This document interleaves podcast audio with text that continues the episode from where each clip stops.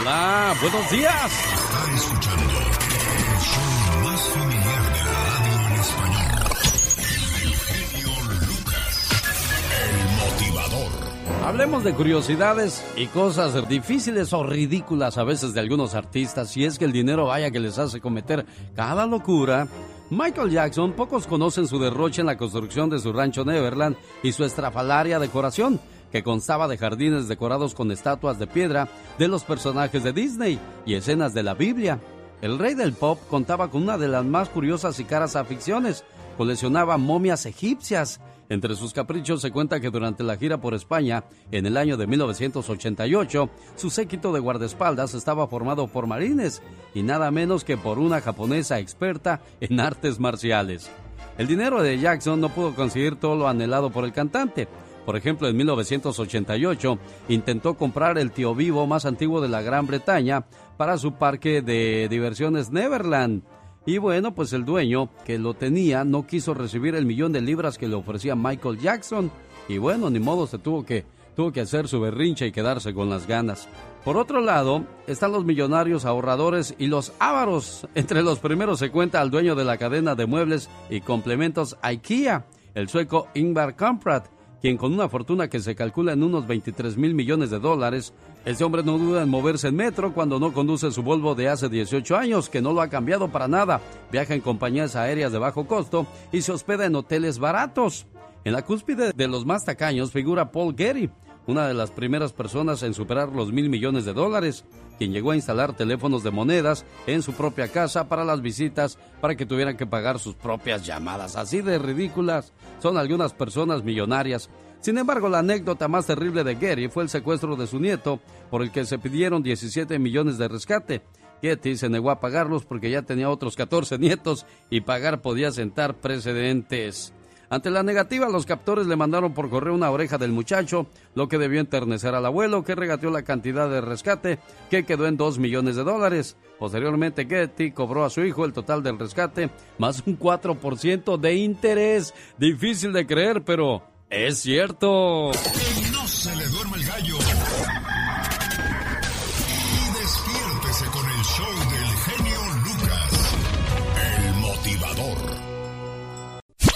Historias genialmente Lucas. Hoy martes comparto con usted la historia de el vaso desechable. ¿Quién lo inventó? Aunque se tiene registros de que en la antigua China se usaron tazas de papel, las cuales eran conocidas como chi pei y eran usadas para servir té, el primer vaso desechable moderno llegaría en el siglo XX. En 1908, el inventor norteamericano Hugh Moore inventó el Penny Water Bender, un dispensador de agua hecho de porcelana. Es el precursor de los depósitos de agua usados en las oficinas modernas. Se instalaron varios en la ciudad de Nueva York. La idea no funcionó. La gente prefería saciar su sed en los bebedores públicos. En eso se usaban tazas de metal compartidas, las cuales muy pocas veces eran lavadas, lo que constituía un riesgo para la salud. Moore estaba a punto de quebrar, hasta que en 1909 el doctor Samuel Crumbin vio en su invento la clave para evitar el contagio de enfermedades debido al uso de esas tazas comunitarias. El invento de Moore usaba pequeños vasos de papel, los cuales eran empleados solo una vez y se tiraban. El empresario decidió cambiar el enfoque de su compañía para producir y comercializar estos vasos. También realizó labores de concientización entre la sociedad sobre los riesgos del uso de las copas públicas, las cuales fueron prohibidas poco tiempo después. Una pareja de recién casados recibieron de regalos de boda nada más ni nada menos que 24 tostadoras de pan. Al parecer los invitados de la boda de Claire y Stuart Linney no tienen mucha imaginación. Cuando la pareja fue a ver a los regalos que recibieron de los 160 invitados a la fiesta, notaron que muchas de las cajas tenían la misma forma y tamaño. Cuando vimos los regalos pensamos que era bastante extraño y cuando empezamos a abrirlos era una tostadora tras tosta- tostadora tras tostadora, dijo Claire de 31 años. Casi todas eran de la misma tienda, así es que cuando las llevamos a devolver, los empleados no podían parar de reírse. Curioso, pero cierto. ¿Qué tal? Buenos días, hoy martes, un placer enorme saludarle. Yo soy... El genio Lucas. Con la chispa de buen humor. Ayer fuimos al mall con mi hermano. Ay, qué bonito, Pecas. Que vi a una muchacha bien guapa. ¿Y qué pasó, corazón? Oh, Dios, bonita. Que se voltea bien enojada la muchacha. Ajá. Tú jamás me has gustado. Te sientes un guajolote. Y como ya estás gastado, pareces opilote. Pobrecito de mi hermano. Pobrecito, mi amor. No te quiero por bonito ni te quiero por chaparro. Mejor vete a dar la vuelta que de tierra yo no me embarro. Uy, eso sí caló, mi Esa muchacha Pecas. estaba bien preparada para mandar a todos a volar. La goma, en un mi dos por corazón. tres. Mejor nos fuimos por donde venimos. Sí. Ya ni voltees, carnal, que así te va a ir. Es martes y qué padre que está con nosotros. Oiga, vamos a hablar de datos curiosos acerca del sabroso chocolate. El genio Lucas presenta las mañanas más alegres de la radio en Estados Unidos. ¿Sabe usted cuándo se inventó el chocolate con leche? Fue en 1879. En 1853 la familia Fry lanzó al mercado la primera barra de chocolate. En el siglo XVIII se abrieron chocolaterías por toda Europa y como el chocolate era tan caro, solo se lo podían permitir los ricos. Durante siglos los europeos se bebieron el chocolate tal como lo hacían los mayas y los aztecas. Algunos pasteleros lo usaban para sus recetas, pero no existían las tabletas de chocolate como los de la abuelita. En 1847 Francis Fry, hijo de uno de los chocolateros más famosos, decidió solidificar el chocolate para comerlo. Calentó a fuego lento una mezcla de cacao en polvo muy suave con manteca de cacao. Luego le añadió azúcar. Cuando se enfrió, se endureció y formó la primera barra de chocolate. El chocolate es uno de los alimentos más apreciados del mundo. Se usa para preparar toda clase de pasteles, galletas y postres muy ricos. Lo que no todo el mundo sabe es que proviene de una semilla que sabe fatal. El chocolate se extrae del cacao, un árbol tropical cuyo fruto contiene unas semillas duras y amargas. Hace 2500 años los mayas y los aztecas, dos pueblos que vivían con el México actual, tostaban las semillas de cacao y las mezclaban con agua y especies para hacer una bebida que llamaban cocolatl. La llamaban la bebida de los dioses y la tomaban en ceremonias religiosas. Las semillas de cacao eran tan valiosas que se usaban como moneda en aquellos días. Al emperador azteca Moctezuma le encantaba el chocolate y lo bebía 50 veces al día en una copa de oro. Lo llamaba la, be- la bebida divina y creía que le daba fuerza y sabiduría. Decía él, con una copa de esta valiosa bebida, un hombre puede caminar todo el día sin comer. ¿Quiere más datos curiosos? Le invito para que se quede con nosotros en esta preciosa mañana de martes. Buen día. El genio Lucas. Omar, Omar, Cierros. En acción. En acción. ¿Sabías que la lengua de la ballena azul adulta llega a pesar 4 toneladas? Pesa tanto como un elefante adulto. ¿Sabías que el mamífero más rápido en el acto sexual es el chimpancé? Pues solo tarda 3 segundos.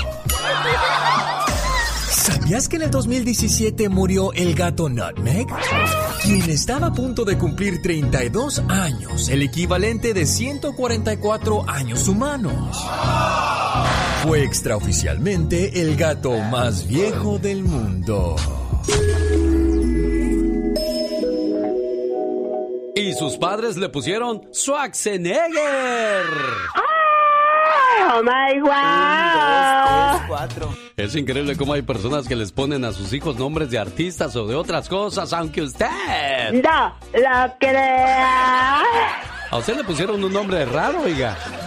Imagínate nada más. Ay, es que hay de nombrecitos a nombrecitos. Ay, pues está de moda el William Levy, hay que ponerle William. Ay, que Luis Miguel, ay, que... ¿Qué es eso? Que Talía, que Paulina Rubio, Dios santo. Hay cuantas que les pusieron Juan Gabriel y ay, donde quiera que se presentan los pobres, ya me imagino qué vergüenza les ha de dar.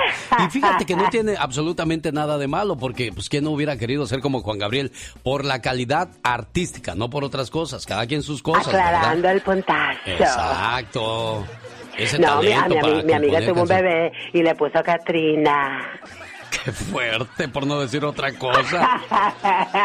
Imagínate cómo yo me siento como las nubes. ¿Le ha puesto nombre a uno de sus hijos por un personaje o artista famoso? ¿O qué tal el nombre de un ex? Yo creo que eso es peor, ¿no? Ay, Dios santo, imagínate de un ex. Ay, no, no, no, no. No, eso no se vale. Imagínate, tú te llamas Roberto, tu hijo se llama Arnoldo. Y uno dice, pero pues no tengo ni un abuelo, ni ella, nadie que se llame Arnoldo. ¿De dónde salió ese nombre, mujer? Exacto, ¿de dónde lo sacaste? Oiga, ¿y usted de dónde sacó los nombres de sus hijos? ¿Se acuerda? ¿Cómo no se van a acordar? Acuérdate que antes, como venía en el calendario, así le ponían. ¿Alguna vez le ha preguntado a su papá, a su mamá, oye jefa, ¿por qué me pusieron ese nombre tan, tan feo, chihuahuas? Ay, imagínate tan gacho, dijo Nacho. Mi amigo tiene una mamá muy guapa y he estado tentando a decirle algo a ella. ¿Tú crees que mi amigo se enoje? Ese va a ser otro tema, pero... ¿Qué? ¿Qué? ¿Por qué tenía que salir ese tema ahorita? Imagínate nada más. Ay, no, no, no, pero qué bárbaro. Ese tipo de cosas me dan cosas. Sí, imagínate llegar a la casa de tu amigo y que de repente veas a la mamá. Ay, mamacita. Digo, ay, señora, disculpe, ¿dónde anda su hijo? ay, Dios santo, que... Ay, no, pero es que en el amor no se mide. Bueno, vamos a cerrar, señoras y señores, la sección de los nombres raros, como por ejemplo, ¿cuál sería el de... Bisbirudolfo. Eh, Ambrosio. No, Ambrosio no está bien. Digo, porque así se llama uno de los jefes de una de las radios donde trabajamos. Está bonito ese nombre. No, no, por supuesto, no, es, es, es usual, es usual. Es usual, sí. Ambrosio, pero quizás eh, no me gusta el de Mardonio. Ay, no, no, por supuesto, Caralampio. Fau- eh, este, ¿Cuál sería otro? ¿Teodulo? Teodulo. ¿Ecolástico? Nicolás. Me No. Nicolás también se salva. Bueno, Exacto. señoras y señores, esta fue la chica que la riega, la chica sexy. Oh my God. Los grandes están con el genio Lucas. ¿Que me querías preguntar algo, Salma Hayek? Pregúntame. ¿Quién quieres que te diga, Alex o el genio? Eh, el genio, sí. Pero pregúntame por qué el genio, pues. ¿Por qué el genio? Porque soy bien enojón, así es que cuidado cómo me respondes, ¿eh? No seas sacatón y cobarde. Sé que ahorita están temblando las piernas del, del miedote. El señor Diego Verdaguer. Diego, buenos días. Buen día, wow, qué bonita presentación. Realmente contentísimo de escucharte, de despertarme con esta eh, presentación, me da mucho gusto, es muy amable. Solo aquí los escuchas en el show más familiar.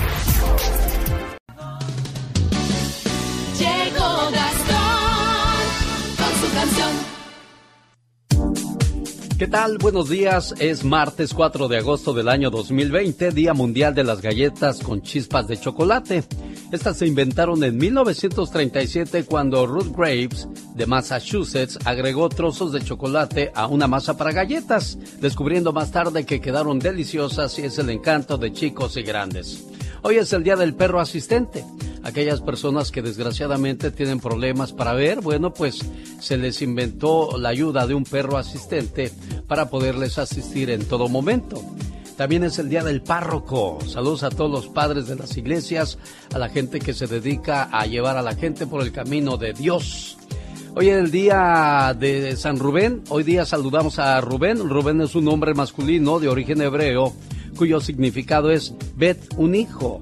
También se celebra a Jacinto, Onofre, Rainero, Eleuterio y Eufronio. ¿Conoce a alguien que lleve alguno de esos nombres? Por favor, felicítele. Hoy es el día de su santo.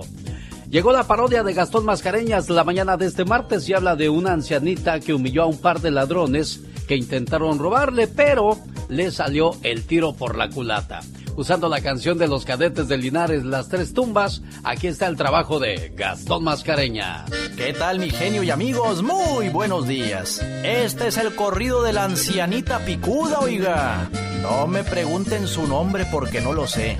Lo que sí les digo, ella ya se hizo de renombre por asustar a los malandros. Salieron no sé a qué horas, amantes de lo ajeno, moto decían, este día va a estar bueno, seguro no imaginaron que les venía un escarmiento.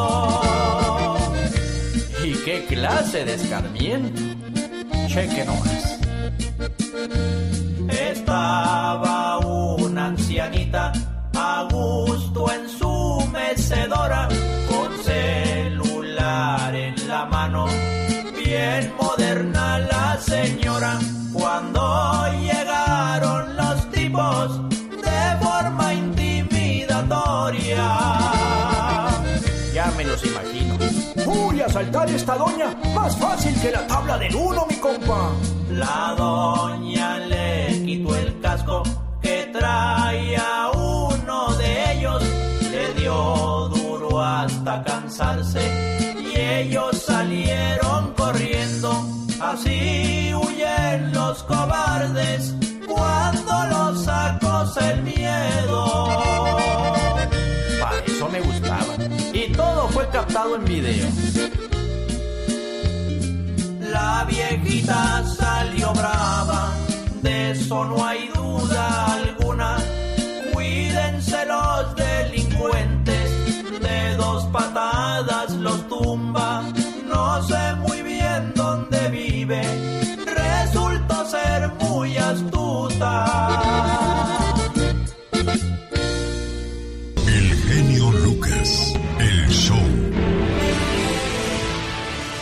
Buenos días, la mañana de este martes desgraciadamente así amanecen las cifras de los países más contagiados en el planeta. Estados Unidos 4 millones 862.174 víctimas, Brasil 2.751.665, la India 1.855.331 contagiados, Rusia en cuarto lugar con 856.264 personas y Sudáfrica 516.862. Aquí hay más informaciones en la voz de Yasmina Maracita. Hola, ¿qué tal Alex El Genio Lucas? Un gusto poder compartir una vez más contigo y nuestros oyentes las últimas informaciones que están llegando a nuestra mesa de trabajo en esta mañana de martes. Hoy comenzamos en Estados Unidos que alcanzó la cifra de 4.711.323 casos confirmados de COVID-19 y la de 155.366 fallecidos de acuerdo con el recuento independiente de la Universidad Johns Hopkins. Este balance es de 48.463 contagios más que la jornada anterior y de 532 nuevas muertes. Pese a que Nueva York ya no es el estado con un mayor número de contagios, sí sigue como el más golpeado en cuanto a muertos en Estados Unidos, con 32.719 más que en Francia o España. Y nos vamos a Sudamérica donde el dirigente oficialista de Venezuela, Diosdado Cabello, considerado el número dos del chavismo, reapareció en una reunión virtual del Partido Socialista Unido de Venezuela casi un mes después de haber anunciado que padece de COVID-19. He tenido tiempo para revisar cosas, dijo Cabello al presidente Nicolás Maduro, que presidía la reunión tras repasar parte de la estrategia del PSV de cara a los comicios legislativos del venidero 6 de diciembre, a los que la oposición ya anunció que no se presentará por considerarlos una farsa. En una noticia que tiene que ver con nuestra economía, los históricos grandes almacenes Lord Taylor y la firma Taylor Brands, propietaria de las tiendas de ropa Men's Warehouse, se han declarado en bancarrota, sumándose a la amplia lista de compañías estadounidenses del sector de la moda que no están siendo capaces de superar la pandemia. Y para finalizar, nos vamos a México, donde las autoridades sanitarias informaron de 4.767 nuevos contagios y 266 fallecimientos por COVID-19, con lo que el país llegó a 443.813 casos y a 48.012 decesos desde el inicio de la pandemia en febrero pasado. Las infecciones del virus de esta jornada tuvieron un incremento porcentual del 1,1%, en tanto que en los decesos fue de 0,55%, comparados ambos con los datos del día anterior, cuando se informó de 439.046 contagios y 47.746 fallecimientos. Es todo de mi parte, les deseo un bendecido martes, se los invito a seguir en sintonía del show de Alex, el genio Lucas, y como siempre yo los espero en mis redes sociales como Yasmina Maracita en Facebook o Yasmina Maracita Espinar en Instagram.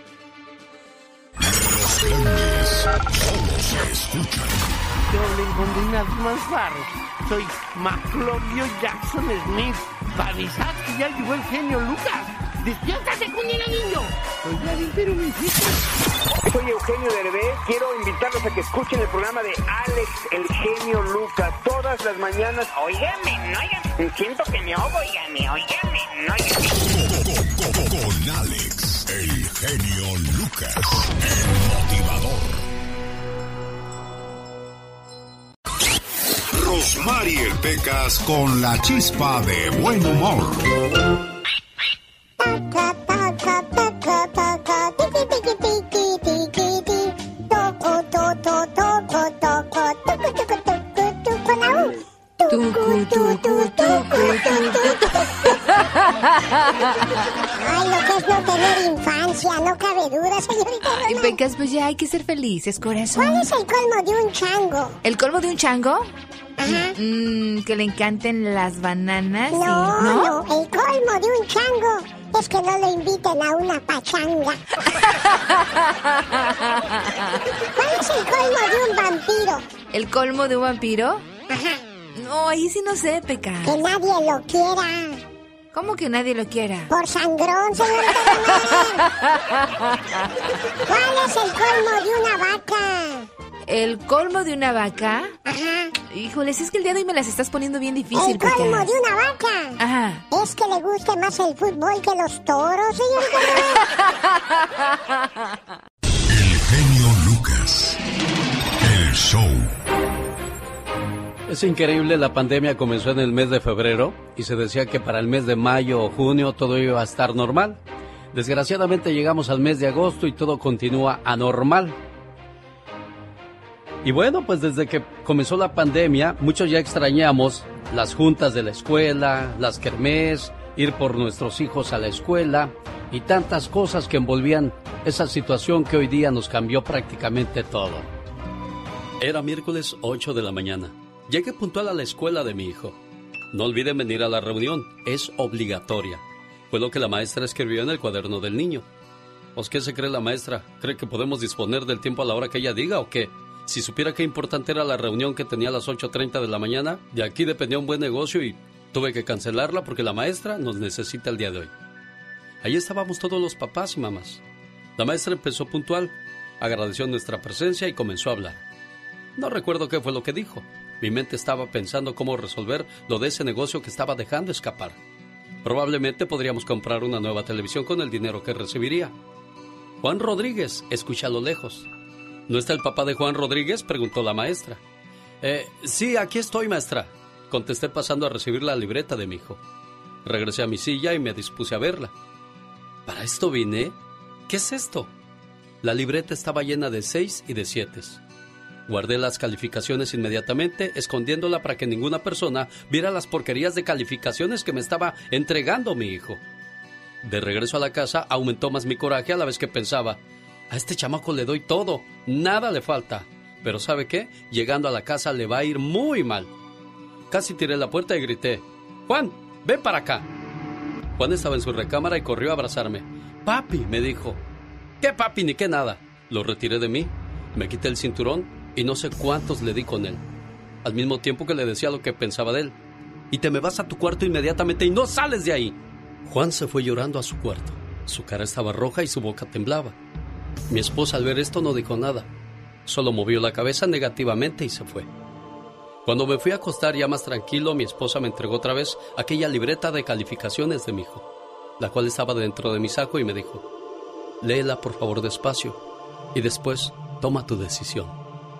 La libreta decía así, libreta de calificaciones para el papá. Tiempo que le dedica a su hijo, la calificación es 6.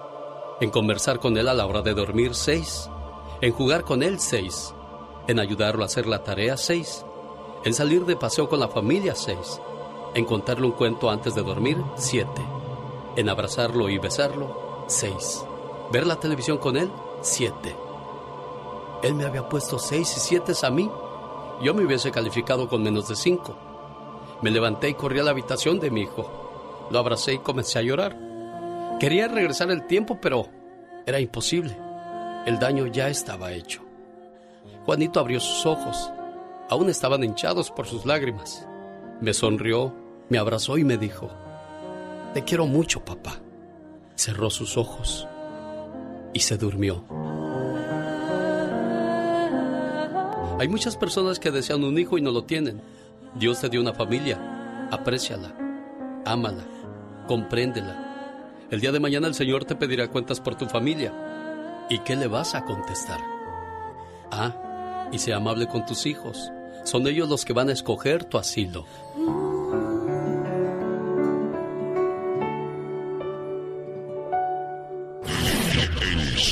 Necesita hablar con alguien. Usted me ha ayudado mucho a salir de mi depresión y... Señoras y señores, el talento y las composiciones de Joan Sebastián. Por cierto, ¿quién descubrió el talento de Joan Sebastián y en qué año fue eso? Esta es una trivia en el show de Alex, el genio Lucas. Había llegado a la cabaña 20 una noche Angélica María. Me miró con la guitarra y me dijo, ¿cantas? Todo un poquito, solo canto mis canciones. Me dice, cántame algo. Le digo, ¿de veras? Y me escuchó una y otra y otra canción. Me dijo, ¿sabes qué? Yo estaba buscando una canción para que yo te la grabara, pero es un estilo tan personal que tú tienes que grabarla. Tú vas a ser un éxito. ¿En qué año el poeta del pueblo, Joan Sebastián, conoció a la actriz y cantante Angélica María, pieza clave en su carrera? A. 1975. B. 1970. C. 1968.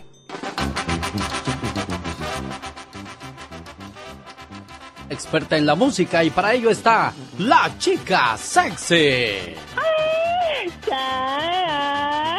Doctora especializada en música, por favor, ¿en qué año cree usted que Angélica María descubre el talento de Joan Sebastián? A. 1975. B. 1970 o C. 1968. 1968. 1968, profesora en música.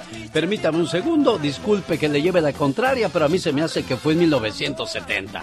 Y mientras descubrimos en qué año fue, vamos a escuchar qué pasaba en 1970 cuando yo pienso que descubrían el talento de Joan Sebastián.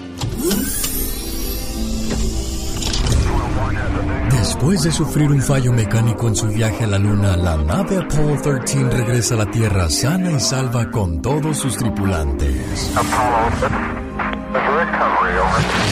En este año se inicia la construcción de la Torre Sears de Chicago, la más alta en el mundo.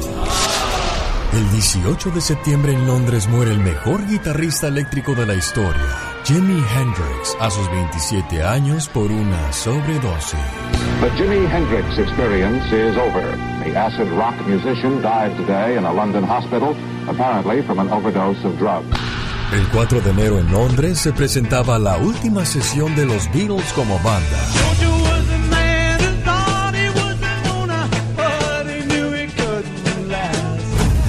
En este año nacen figuras como Mayrín Villanueva, Angélica Rivera, Julián Gil, Mariah Carey y Luis Miguel. Las noches cuando duermo sin insomnio, yo me enfermo, me haces falta. Estamos de regreso con la respuesta a nuestra trivia anterior. ¿En qué año el poeta del pueblo, Joan Sebastián, conoció a la actriz y cantante Angélica María, pieza clave en su carrera? A. 1975. B. 1970. C. 1968. Respuesta. C. 1968. La actriz y cantante Angélica María visitó el balneario de Huaxtepec y mientras hacía una reservación en el conjunto hotelero, escuchó a Sebastián cantar algunas canciones y convencida de su talento, le dio el teléfono del músico y productor Eduardo Magallanes para que se pusiese en contacto. Ese año fue a la Ciudad de México para contactarse con Magallanes, quien ya lo estaba esperando. Escucha y participa en nuestra próxima trivia en el show del genio Lucas. Señoras y señores, si me pongo de pie, le dije que era la maestra de la música, la doctorada, la inteligente, la única, la sabionda, la chica sexy. Oh my. Efectivamente, fue en 1968 cuando Angélica María, llegando a Huastepec, descubre las canciones de Joan Sebastián.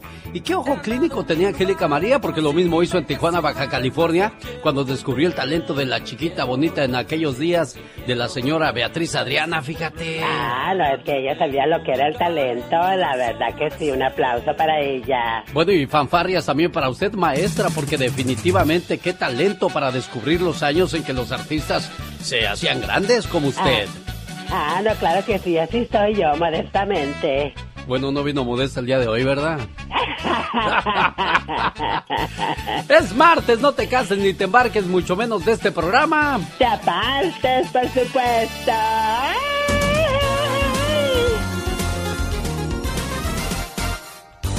El genio Lucas.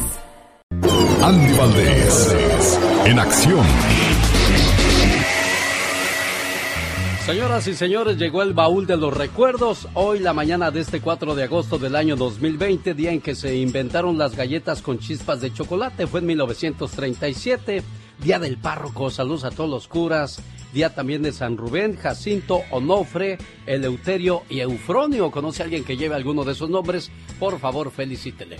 En un día como hoy, pero de 1989, ¿qué pasaba en el nido de las Águilas del la América, señor Andy Valdés?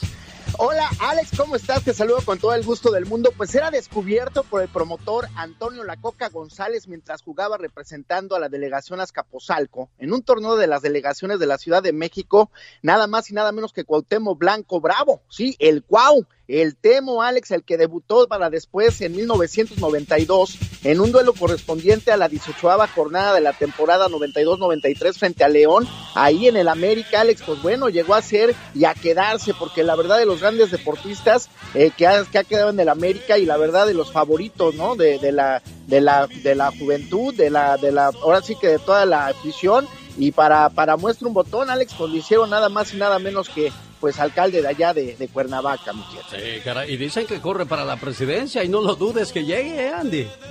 Correctamente, pues mira, ahora sí que se, se, valen de sus mañas los políticos y dijeron, pues Cuauhtémoc tiene carisma y más que nada tiene seguidores. Y pues mira, nada más, ahí está el Cuau, ya lleva varios años. Oye, y le pregunté a una americanista de Hueso Colorado que después de Cuauhtémoc Blanco, porque fue todo un gran ídolo en las Águilas del la América, y que por cierto le echó en cara en el programa de ESPN, que, que este Ricardo Pérez nunca lo dejó despedirse como merecía de las Águilas del la América, el que perdía pues salir por la puerta grande, cosa que se le negó. Le pregunté a Mónica Linares, americanista de Hueso Colorado, que después de Cuauhtémoc, ¿quién sería un gran ídolo para el América? Ella dijo que Sague, pero su temporada fue muy corta. ¿Usted cree que fue muy corta la de Sague, señor Andy Valdés? Este, pues es lo que dicen, es lo que dicen, pero a mí me gustó más la de Enrique Borja. Bueno, Moisés Muñoz, no, pero estamos hablando después de Cuauhtémoc. Borja fue muy, pero muy atrás. Estaríamos hablando de Carlos Reynoso y otros jugadores, aunque también pusieron en la lista como ídolo a Guillermo Ochoa y Moisés Muñoz. Vamos ahora a la feria de Cepillín.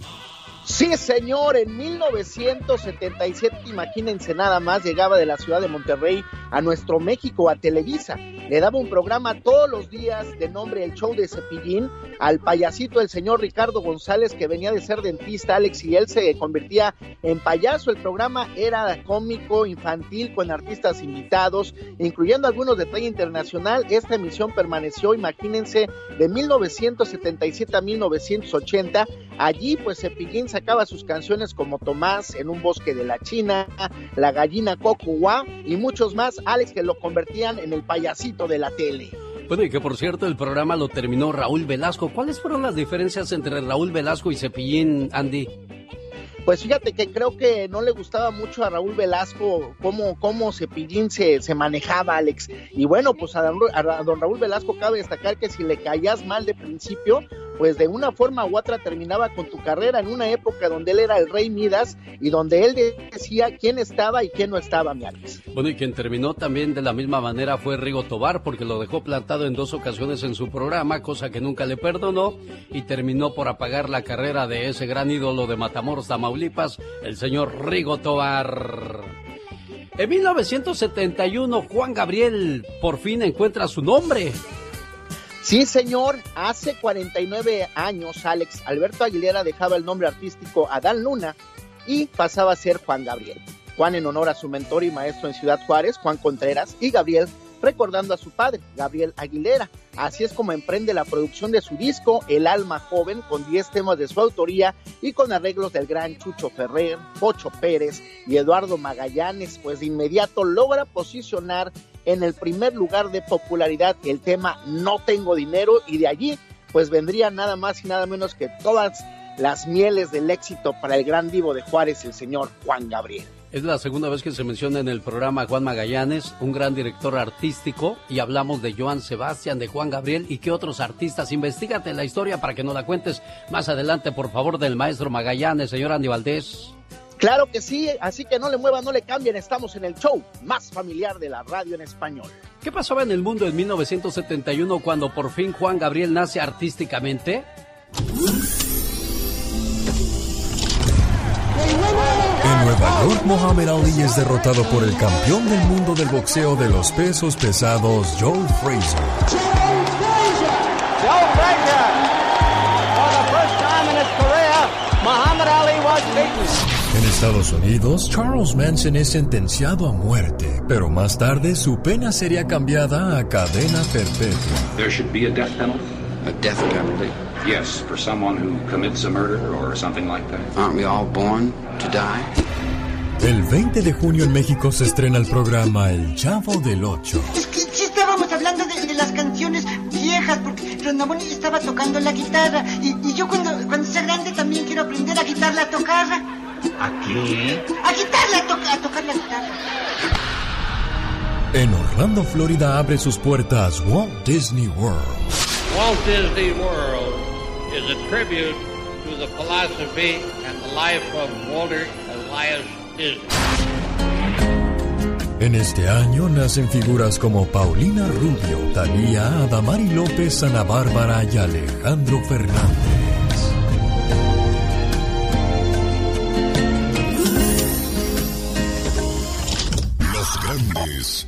Se escuchan. Señor Lebrija, ¿por qué la gente ha dejado de ir a los estadios? Son muchas las razones. Creo que tenemos que atraer la situación económica. Alex, te escucha Piquín Fonseca. Kikín, escuchando todo eso, lo único bueno entonces que te dejó Monterrey fue haber sido novio de, de Jacqueline Bracamontes, ¿no? Hola, Alex, ¿cómo está? Bien, pues aquí. Esa es, es, es otra situación. Con Alex, el genio Lucas, el motivador. El genio Lucas. El genio Lucas, el show.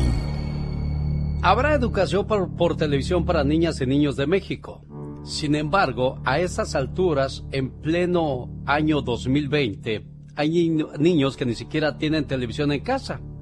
Así la pobreza de nuestro país, Michelle Rivera. Hola, ¿qué tal, amigas y amigos que me escuchan a través del show de Alex el genio Lucas? Les mando un fuerte abrazo, especialmente a ti, querido Alex. Gracias por darme de nueva cuenta la oportunidad para platicar con el auditorio de Estados Unidos y México que siempre están pendientes de tu emisión. Hablando de México, anunció el gobierno federal que el próximo 24 de agosto es el regreso a clases, pero será de manera virtual para cuidar a las niñas y a los niños de la pandemia del COVID-19. Sin embargo, esto me lleva a una reflexión mucho más profunda de la situación en nuestro país, independientemente del gobierno que esté en turno o que haya estado recientemente. Si bien se acordó que las cuatro principales televisoras, como es Imagen, Multimedios, Televisa, por supuesto, y TV Azteca, sean los que transmitan las clases en base a una estrategia elaborada por la Secretaría de Educación Pública de México, sean pues las televisoras encargadas de educar a los niños y a los niños regresando el próximo ciclo escolar. Pero ¿qué pasa en esas comunidades en donde no hay internet, donde no hay un celular, un smartphone para llevar las clases en línea como pretenden muchos gobiernos de todos los colores, donde no hay señal de radio, donde no hay señal de televisión, esas opciones para poder llevar a clases, regularizar, aprender de lo mucho que tiene nuestro país para ofrecer, pero sobre todo para que las niñas y los niños aspiren a hacer cosas distintas. La mitad de la población en México es pobre. La mitad de esa mitad de la población está en pobreza extrema y está distribuida por todas las regiones de nuestro país. ¿Y a qué voy con lo que menciono en la reflexión que quiero plantear? A que las estrategias, además de ir a la par con obviamente facilitar los medios de comunicación, reflexionar para que sirvan de nueva cuenta para educar, pues se hagan estrategias para que las niñas y niños en todo el país, sin importar la región donde nacieron, el tipo de pobreza en el que vivan, tengan acceso a las herramientas indispensables para aprender, como el Internet, como una televisión, como la señal de televisión, que conozcan que afuera del lugar donde viven hay otro mundo, a donde pueden salir, desarrollarse, crecer, así como nosotros y muchos de nosotros salimos de nuestras ciudades como migrantes para aprender a hacer cosas nuevas, generar ingresos y llevarle bienestar a nuestra familia. El, el combate a la pobreza debe sin duda enfocarse también en la educación. Qué bueno que se abren las puertas de la televisora. No sabemos si van a recibir un pago. Esperemos que no, porque ni Televisa ni TV Azteca, la neta, lo merecen. Pero déjeme decirle que allá afuera, por los impuestos que pagamos, nuestras niñas y nuestros niños merecen todo y debemos ayudar y apoyar la misiva de que lleguen las telecomunicaciones y el Internet a todos los rincones de nuestro país.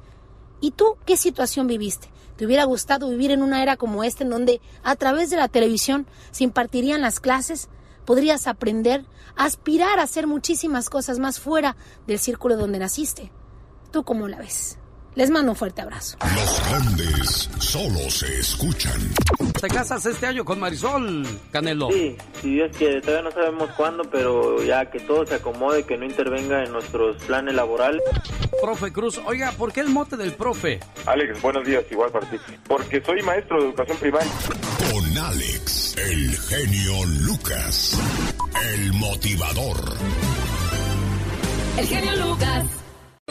Oiga, qué bonita canción de Roberto Carlos y el famoso Carnavalito. Vaya un saludo para Roberto Hernández hoy en el día de su cumpleaños. Su esposa Beatriz en el área de Arizona le felicita esperando que se la pase muy bonito y que la, lo ama con todo su corazón. Señoras y señores, ya llegó la voz de Patti Estrada.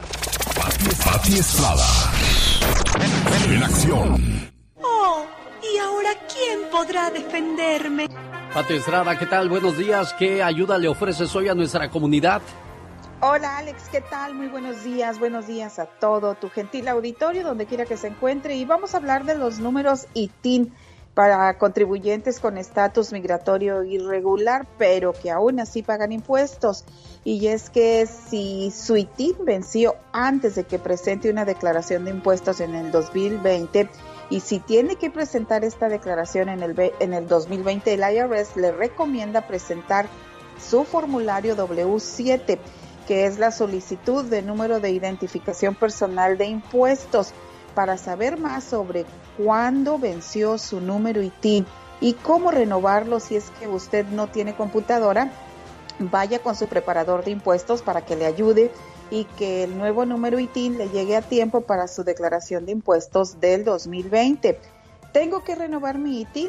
Claro, si tiene que presentar una declaración de impuestos en el 20 y su ITIN ha vencido o va a vencer antes de que presente su declaración en el 2020, el eh, IRS le recomienda enviar su solicitud de renovación de impuestos ahora para enviar para evitar posibles demoras en la tramitación de su declaración de impuestos. Si usted quiere saber más sobre cómo renovar su número ITIN, vaya con su preparador de impuestos si es que no tiene computadora. Y si usted quiere saber eh, cómo renovarlo y todavía tiene más dudas, me puede llamar, ya sabe. Déjeme un mensaje y le llamo más tarde y téngame paciencia. 469-358-4389 y yo desde mi computadora le podría dar algunos consejos, números de teléfono de una agencia local del IRS donde le pueden ayudar. Oye, Alex. Pati, ¿algún problema que hayas resuelto últimamente que haya ayudado a alguien de nuestro auditorio? Gracias, Alex. Pues bueno, mire, es mucha gente que tiene eh, muchas dudas, muchas preguntas. Eh, eh, ojo, y vuelvo a repetir, nosotros no somos abogados ni consejeros autorizados legalmente para darles una orientación o consejo legal, pero sí los referimos a instituciones y eso es lo que hemos estado haciendo, Alex, sobre todo a gente que ha sido deportada, que está en México. Hemos hablado con personas que tienen una denuncia de algún delito, un crimen que se cometió en México y les damos los teléfonos de la Fiscalía General de la República Mexicana donde pueden poner su denuncia aún estando en Estados Unidos y también orientándoles obviamente que pueden ir al Consulado General de México en su localidad a que les ayuden a someter la denuncia. Ahora, si usted es de El Salvador de Honduras, de Nicaragua, de algún país de Centroamérica, también llámeme y con mucho gusto yo hago una búsqueda en Google y ahí podemos encontrar algunos números y teléfonos de agencias del gobierno en eh, su país de origen donde le pueden ayudar a que usted pues tenga una solución a sus dudas y alguien les pueda pues contestar en alguna dependencia del gobierno en su país de origen. Alex. Un saludo para Jesús en el área de Tijuana. Él es originario de Jalisco. El día de ayer le hablamos a ver si hoy lo logramos encontrar. Queremos saludarlo en este programa. Los grandes solo se escuchan. Yo soy tu amigo Carlos Bardelli. Estoy en el programa del genio Lucas y esta es la invitación del señor Andrea Bocelli. Cuando vivo solo sueño de falto palabras. Pregunta Julio César Chávez Jr. ¿Eres bueno para besar o eres mejor noqueando? Nunca te has dejado. Con Alex, el genio Lucas, el motivador. El genio Lucas. Jorge Lozano H. En acción, en acción. Genio Lucas. Un saludo para el buen David Arevalo. Caray, quería que le habláramos a su papá, don Vicente Arevalo, que el día de ayer cumplió años, pero pues no, no pudimos localizarlo en los dos números que nos dio. Saludos, mi buen amigo David, que tengas un excelente día. Jorge Lozano H en acción nos habla acerca de el orgullo de los padres. Jorge. Gracias, genio. Oiga, le ha tocado voltear a ver a sus hijos y sin importar la edad que tengan, decir, qué orgulloso estoy de ti. De esas veces que uno piensa, mira, no sé qué tanto vas a lograr en la vida, qué lugares te tocará conocer, ni qué experiencias te tocará vivir, pero con el tiempo que llevo siendo tu madre o tu padre, estoy orgulloso de ti. Si viera qué importante es para los hijos sentir que sus padres están orgullosos. Mire, cuando uno crece, podrá recibir regaños, gritos, hasta chanclazos de sus padres sin siquiera parpadear, pero lo que más le duele a uno es cuando mamá y papá no regañan, cuando no se exaltan, cuando simplemente voltean a verlo y le dicen las palabras que más aprietan en el corazón. Hijo, hija, qué decepción. Ah, cómo duele decepcionar a los padres y aunque realmente rara vez es el caso, no muy frecuentemente le recordamos a los hijos con palabras textuales lo orgullosos que estamos de ellos. Y creo que esta sería una buena oportunidad. Mire, un estudio reveló hace poco las tres ocasiones clave en la que los padres se dan cuenta del gran orgullo que tienen por los hijos. Y hoy se las comparto. Número uno, en su toma de decisiones. Cuando los padres empiezan a ver a sus hijos tomar decisiones importantes con madurez y no por impulso. Cuando los ven capaces de decidir lo correcto sin necesidad. El genio Lucas. El show. Señoras y señores, buenos días. En la mañana de este martes 4 de agosto del año 2020 le presento a la maestra en... Ahora, ¿de qué te, de qué te haremos maestra, tu criatura? Ay, pues de qué. La maestra de la falda, vamos a decir. Exactamente. O una mujer sin filtro. Una mujer sin filtro. Sí, el día de ayer me tocó ver una película que se llama Una mujer sin filtro. Es la historia de es la historia de una señora de 36 años de edad que para mí no es señora, es joven prácticamente a los 36 años, que le toca lidiar con las con las más jóvenes que quieren su trabajo, pero estas muchachas quieren su trabajo usando su cuerpo y según su popularidad en las redes sociales. Oh my wow. A ella le está tocando lidiar con una generación agotada. ¿Tú sabes qué es una generación agotada? Generación agotada. Bueno, tengo la idea, pero no A ver, exactamente. a ver, suel- maestra, por favor, suelte su idea. Generación agotada es quiere decir que la generación se está extinguiendo. Qué bárbara, ¿cómo sabe usted que se estudia para eso? Una generación agotada, bueno, pues habla de que hoy los jóvenes buscan hacer fortuna basada en las redes sociales. Buscan un trabajo temporal y si se casan es un juego, si les gusta lo siguen, si no lo dejan como si nada. Se deprimen pronto, se enojan mucho. Esa es, desgraciadamente, gran parte de la generación del día de hoy. Oh my wow. Hablemos de una generación agotada. Nacieron en la última parte del siglo XX. Viven en una transición provocada por muchas revoluciones. La mediática, la cibernética, la sexual y la político-social. Las crisis han sido y son parte de su vida cotidiana. Los anticonceptivos y la revolución sexual les permiten tener relaciones sexuales sin casarse. Posponen la edad de la boda y la llegada de los hijos. Los privilegiados estudiaron y soñaron con una carrera que les ayudará a cambiar el mundo. Los no privilegiados vieron crecer el abismo entre su mundo y el otro. Cuando el campo se terminó y los salarios se degradaron, los obreros que antes comían tres platos de comida al día, hoy se conforman con un refresco y una bolsa de fritos. Nutrirse es misión imposible. Matar el hambre, consigna para sobrevivir. La juventud, la delgadez, el dinero y el consumismo son los nuevos dioses de su Olimpo. Las arrugas, las canas, el cansancio, un cuerpo normal, no usar accesorios o ropa de marca son pecados imperdonables. El catolicismo pasa de ser refugio espiritual a distinción clasista. Dime con qué grupo estás y te diré por qué escala crees que llegarás al cielo. Los sacerdotes hoy día se vuelven mortales. El empleo deja de ser de planta y con prestaciones. Sus contratos son temporales, aunque duren 10 años, pero no acumulan antigüedad ni prestaciones. Trabajan jornadas dobles sin pago extra bajo la espada de Damocles. Hay cientos esperando tu puesto. La ley los protege, pero se hace de la vista gorda cuando las empresas se salen con la suya. Al casarse, desean empezar con todo. Un solo sueldo no alcanza. La pareja debe trabajar. Hay que integrar las tareas domésticas y la intensa vida social. Si llegan los hijos, a buscar guarderías inmediatamente. Corren todo el día los padres, uno para un lado, la otra para el otro. Al final del día se encuentran en la noche, pero siempre cansados. El estrés, la presión alta, los infartos y la depresión son familiares cercanos al ser humano. Hoy día se consume Prozac como antes se consumía salvavidas. Carro del año, vacaciones al sitio de moda, colegios caros, club difícil de pagar, la casa en la colonia de vida y el conservadurismo a flor de piel. ¡Qué flojera! En fin, la generación agotada. ¿Conoce usted alguno de ellos? Hable con ellos y compruébelo. Están exhaustos. Si pudieran, dormirían una semana completa. Les falta sueño y les sobra cansancio, sobre todo de tanto correr tratando de morder su propia cola. Esta es la generación joven agotada. Antes de morirse, deberían detener su carrito y bajarse a respirar, a ver las montañas, a dar gracias por estar vivos y a comerse un helado sin hacer nada. Les recomiendo algo. Deberíamos empezar a hacer un movimiento de despacio. Aquí realmente hace falta. Tenemos que darnos tiempo para disfrutar más de la vida. El problema es que en esta ciudad hay pocos espacios para eso. Todo está rodeado de cemento gris. Sin duda alguna, este artículo nos describe y nos desnuda como sociedad. Cuando estudiábamos allá en los ochentas, todos queríamos salvar vidas. Hoy día, la tercera parte de los estudiantes quieren ser cirujanos plásticos para agrandar los senos a las mujeres que requieren mejor que les agranden el cerebro y la autoestima. En fin, somos la generación arrogante que se cree superior a Dios.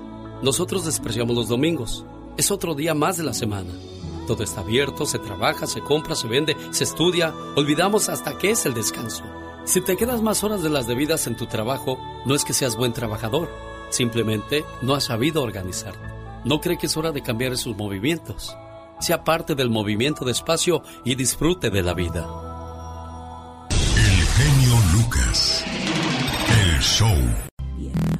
Humor con amor. Rosmarie el Pecas.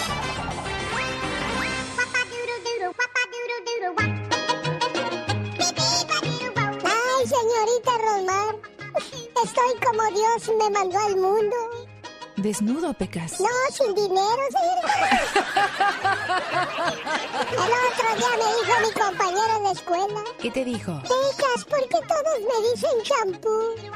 Tranquilo, Johnson, no más lágrimas. Pecas, ¿por qué todos los amigos me dicen fin de semana? Tranquilo, Domingo, no les hagas caso. Conocí una muchacha que tiene la nariz común. ¿Como un qué? Como un tucán. Tengo una hermana que está ya L. ¿Large? No, elefante. Oye, señorita Román. El otro día llega una señora a su casa y le dice, amor, ¿me compras un celular? Y le contesta a su esposo, ¿y el otro? Y ella le dice, el otro me va a comprar una tableta. Está como la señora que le llevaron serenata, señorita Román. ¿Qué pasó con esa señora, mi rey? Vieja, te traje serenata, le dijo el esposo. ¿Cuál te gusta? Dijo, me gusta el mariachi del guitarrón, los demás que se vayan. Andy Valdés. En acción.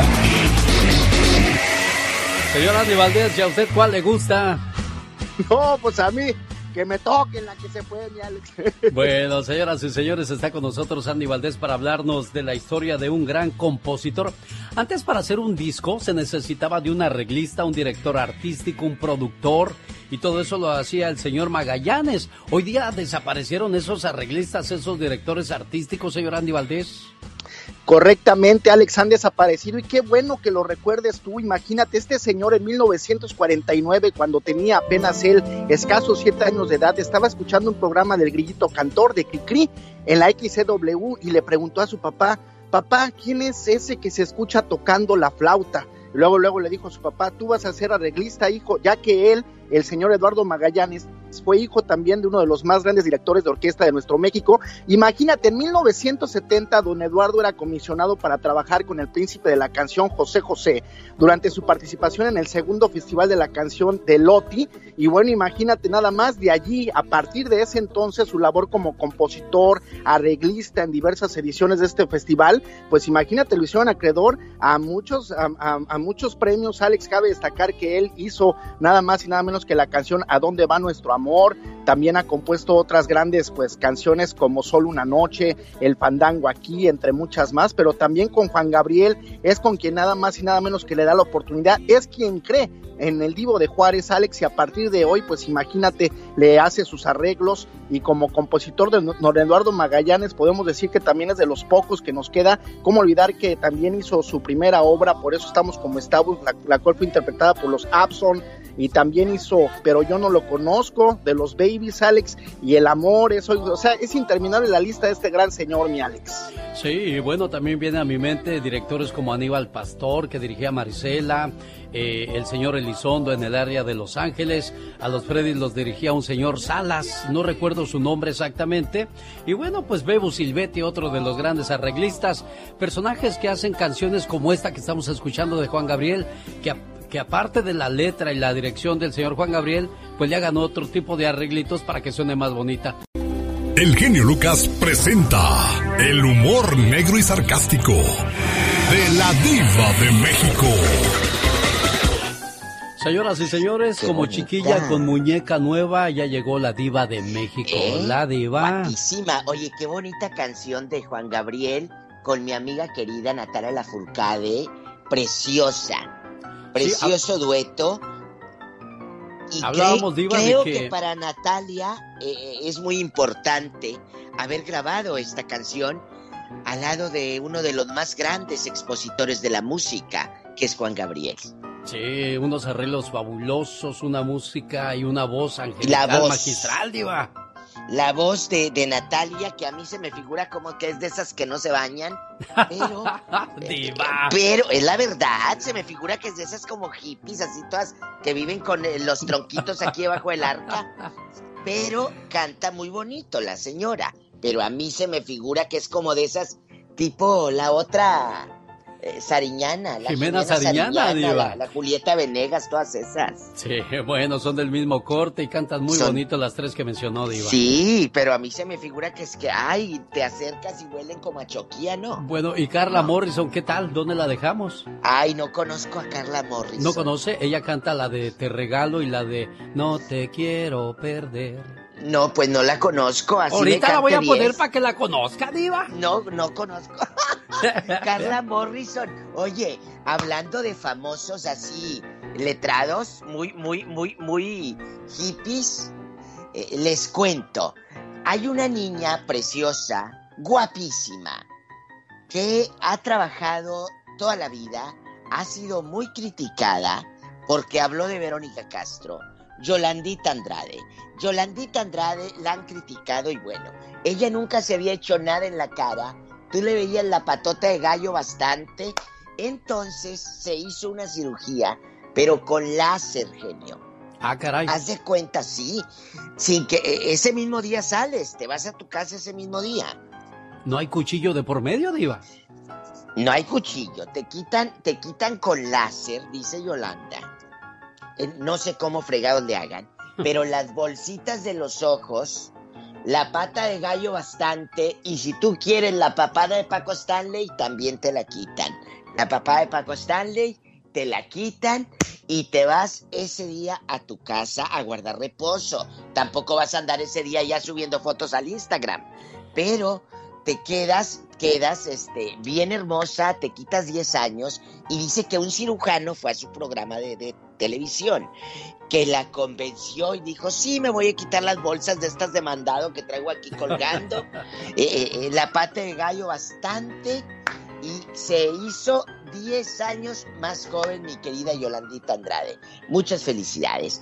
El que sigue echando lumbre, amigos oyentes, que no voy a poder dor- dormir hoy en la noche de nervios, es Alfredísimo Adame, que sí, confirmado, va a desheredar a los tres hijos varones y les dijo, se les acabó su gallina de los huevos de oro. ¡Sas! Culebra. Oiga, pero ¿qué le pasa a este cuate peleado con los hijos, con la esposa, con los cuñados, con sus compañeros de trabajo? Este cuate se pelea con todos, Diva. Con todos. Tiene un problema muy serio, ¿eh, Diva? Mira, Alfredo que haga lo que quiera con su lana. Y pues los muchachos que se pongan a trabajar. Yo sé que no, no sé a fondo cuál sea el problema, en verdad. No sé si lo haya expuesto Alfredo, no lo sé. Pero lo que sí sé, amigos, es que tiene algo de razón. Si quieren dinero, trabajenle. Trabajenle. Ya son adultos. No son unos niños que dijeras tú, ay, pobrecitos, son unos niñitos de cuatro años y los va a abandonar. No, ya están pelados y peludos y bien pompudos. Entonces, la verdad, que se pongan a jalar, que se pongan a trabajar o qué quieres. Nomás a lo hecho, el otro día decía un hijo de Alfredo, ay, mi papá no me dio estudios, ¿y qué? Tú estás tunco, tú no, tú estás tunquito, si yo te veo entero. Hay muchos que trabajan y que estudian y que no les pasa nada. Ah, pero como quieres nomás estirar la mano y preocuparte por la matemática, no, mi amor, tienes que trabajar. Tienes que Eso trabajar. sí, Diva. Eso sí, La tiene verdad, toda la ¿eh? razón usted y por dentro, Diva. Y, y por fuera también. Omar, Omar, Cierros. En acción. En acción. Se dice que en Centroamérica las mujeres, no todas, pero sí existen mujeres, mujeres bravas. Como esta que al enterarse que su vato la engañaba, le destrozó a martillazos todo el carro. Rafa conmigo, con gusto. Tengo miedo, tengo miedo, tengo miedo. Hombre, y le valió gorro a la ñora que sus hijos estuvieran dentro del carro. Ana, los bebés los contaste. Oye, contaste los bebés. Esa señora debería estar en un manicomio. ¡Que pase adelante! Pero en Centroamérica, así como hay mujeres bravas, hay también hombres medios tontitos. Una profunda herida en la cabeza, más hematomas en el rostro, presentó el ciudadano José Rodolfo Sánchez Díaz, de 30 años, luego de que su esposa Darling María Aguilar lo golpeara con una regla de madera, supuestamente porque ella regresó del trabajo y no encontró comida hecha. ¿Pa' qué te casabas, Juan? Ya te habías divorciado. Sí, ella vino de trabajar porque yo estoy trabajando aquí y como no le tuve la cena hecha, se puso molesta y me agredió, pues. Hoy está bien ser menso. Pero ¿por qué llegar al abuso? Digo, a este paso no cabe duda de quién va a ser el campeón de los mensos. ¿Cómo ven? Por no cocinar, lo descalabraron. Y porque yo, es cierto, yo me alteré, pero ¿por qué? Porque ya se puso a estar hablando que, que mira, que yo vengo a trabajar, no tengo, no tener la cena pues si yo estoy trabajando también, entonces ella vino y me agredió. Este, no, nosotros ya nos vamos. ¿Nos vamos? ¿Y qué quiere? ¿Que nos quedemos? ¿Para que nos pegue también la señora? ¡Vámonos! Esta fue la nota del día para que usted se ría para el show del genio Lucas. No, pues se dedica a hacerle comerciales a usted si tiene algún negocio en las redes sociales, le ayuda a promoverlo. Ya le voy a dar la dirección electrónica para que lo siga en Instagram. Este momento llegó a usted por una cortesía de Mario Flores, el perico y su moringa. ¿Sabe para qué sirve la moringa? Aumenta las defensas naturales del cuerpo, promueve la estructura celular, le da energía y le ayuda con la digestión, ayuda a regular los niveles de la presión arterial alta o baja. Consígala llamando al área 626-367-2121 área 626-367-2121. O si quiere más información, entre a mimoringaelperico.com. El genio Lucas. El show. Oiga, le mando un saludo a aquella persona que está haciendo planes para casarse. Desgraciadamente la pandemia pues ha venido a modificar muchas cosas. Por ahora no hay salón, por ahora no hay misa, por ahora pues no se pueden hacer muchas reuniones. Y a propósito de casarse, hay alguien que no sale ni en rifa. oh my wow, ni regalada la quieren. Oye, criatura, ya es hora de casarte, ¿no? Dios santo, ya, el último camión está por venir y quién sabe si se me pase. Se me hace que ya se fue. Pues ¿cuántos años tienes, criatura? Apenas tengo 28. Ey, tienes como 20 años diciendo lo mismo. Ya estás como el pecas. Ay, no. Vamos a hacer de cuenta que por fin vas a encontrar el amor de tu vida, que ya te quieres casar. ¿Cómo tiene que ser esa persona? ¿Cuáles son tus requisitos? ¿Qué es lo que le pides a esa persona para que te haga feliz? Bueno, sabes una cosa, con un corazoncito hermoso, que me atienda, que sea detallista, que se preocupe por mí, que me lleve a, comer a buenos restaurantes, que me lleve a pasear, que me lleve a, a, conocer el mundo. Muy bien, son muchos requisitos a cambio que ofreces, porque si nada más estás como el asadón para acá y para acá y nada para allá, ¿qué es lo que espera esa persona de ti?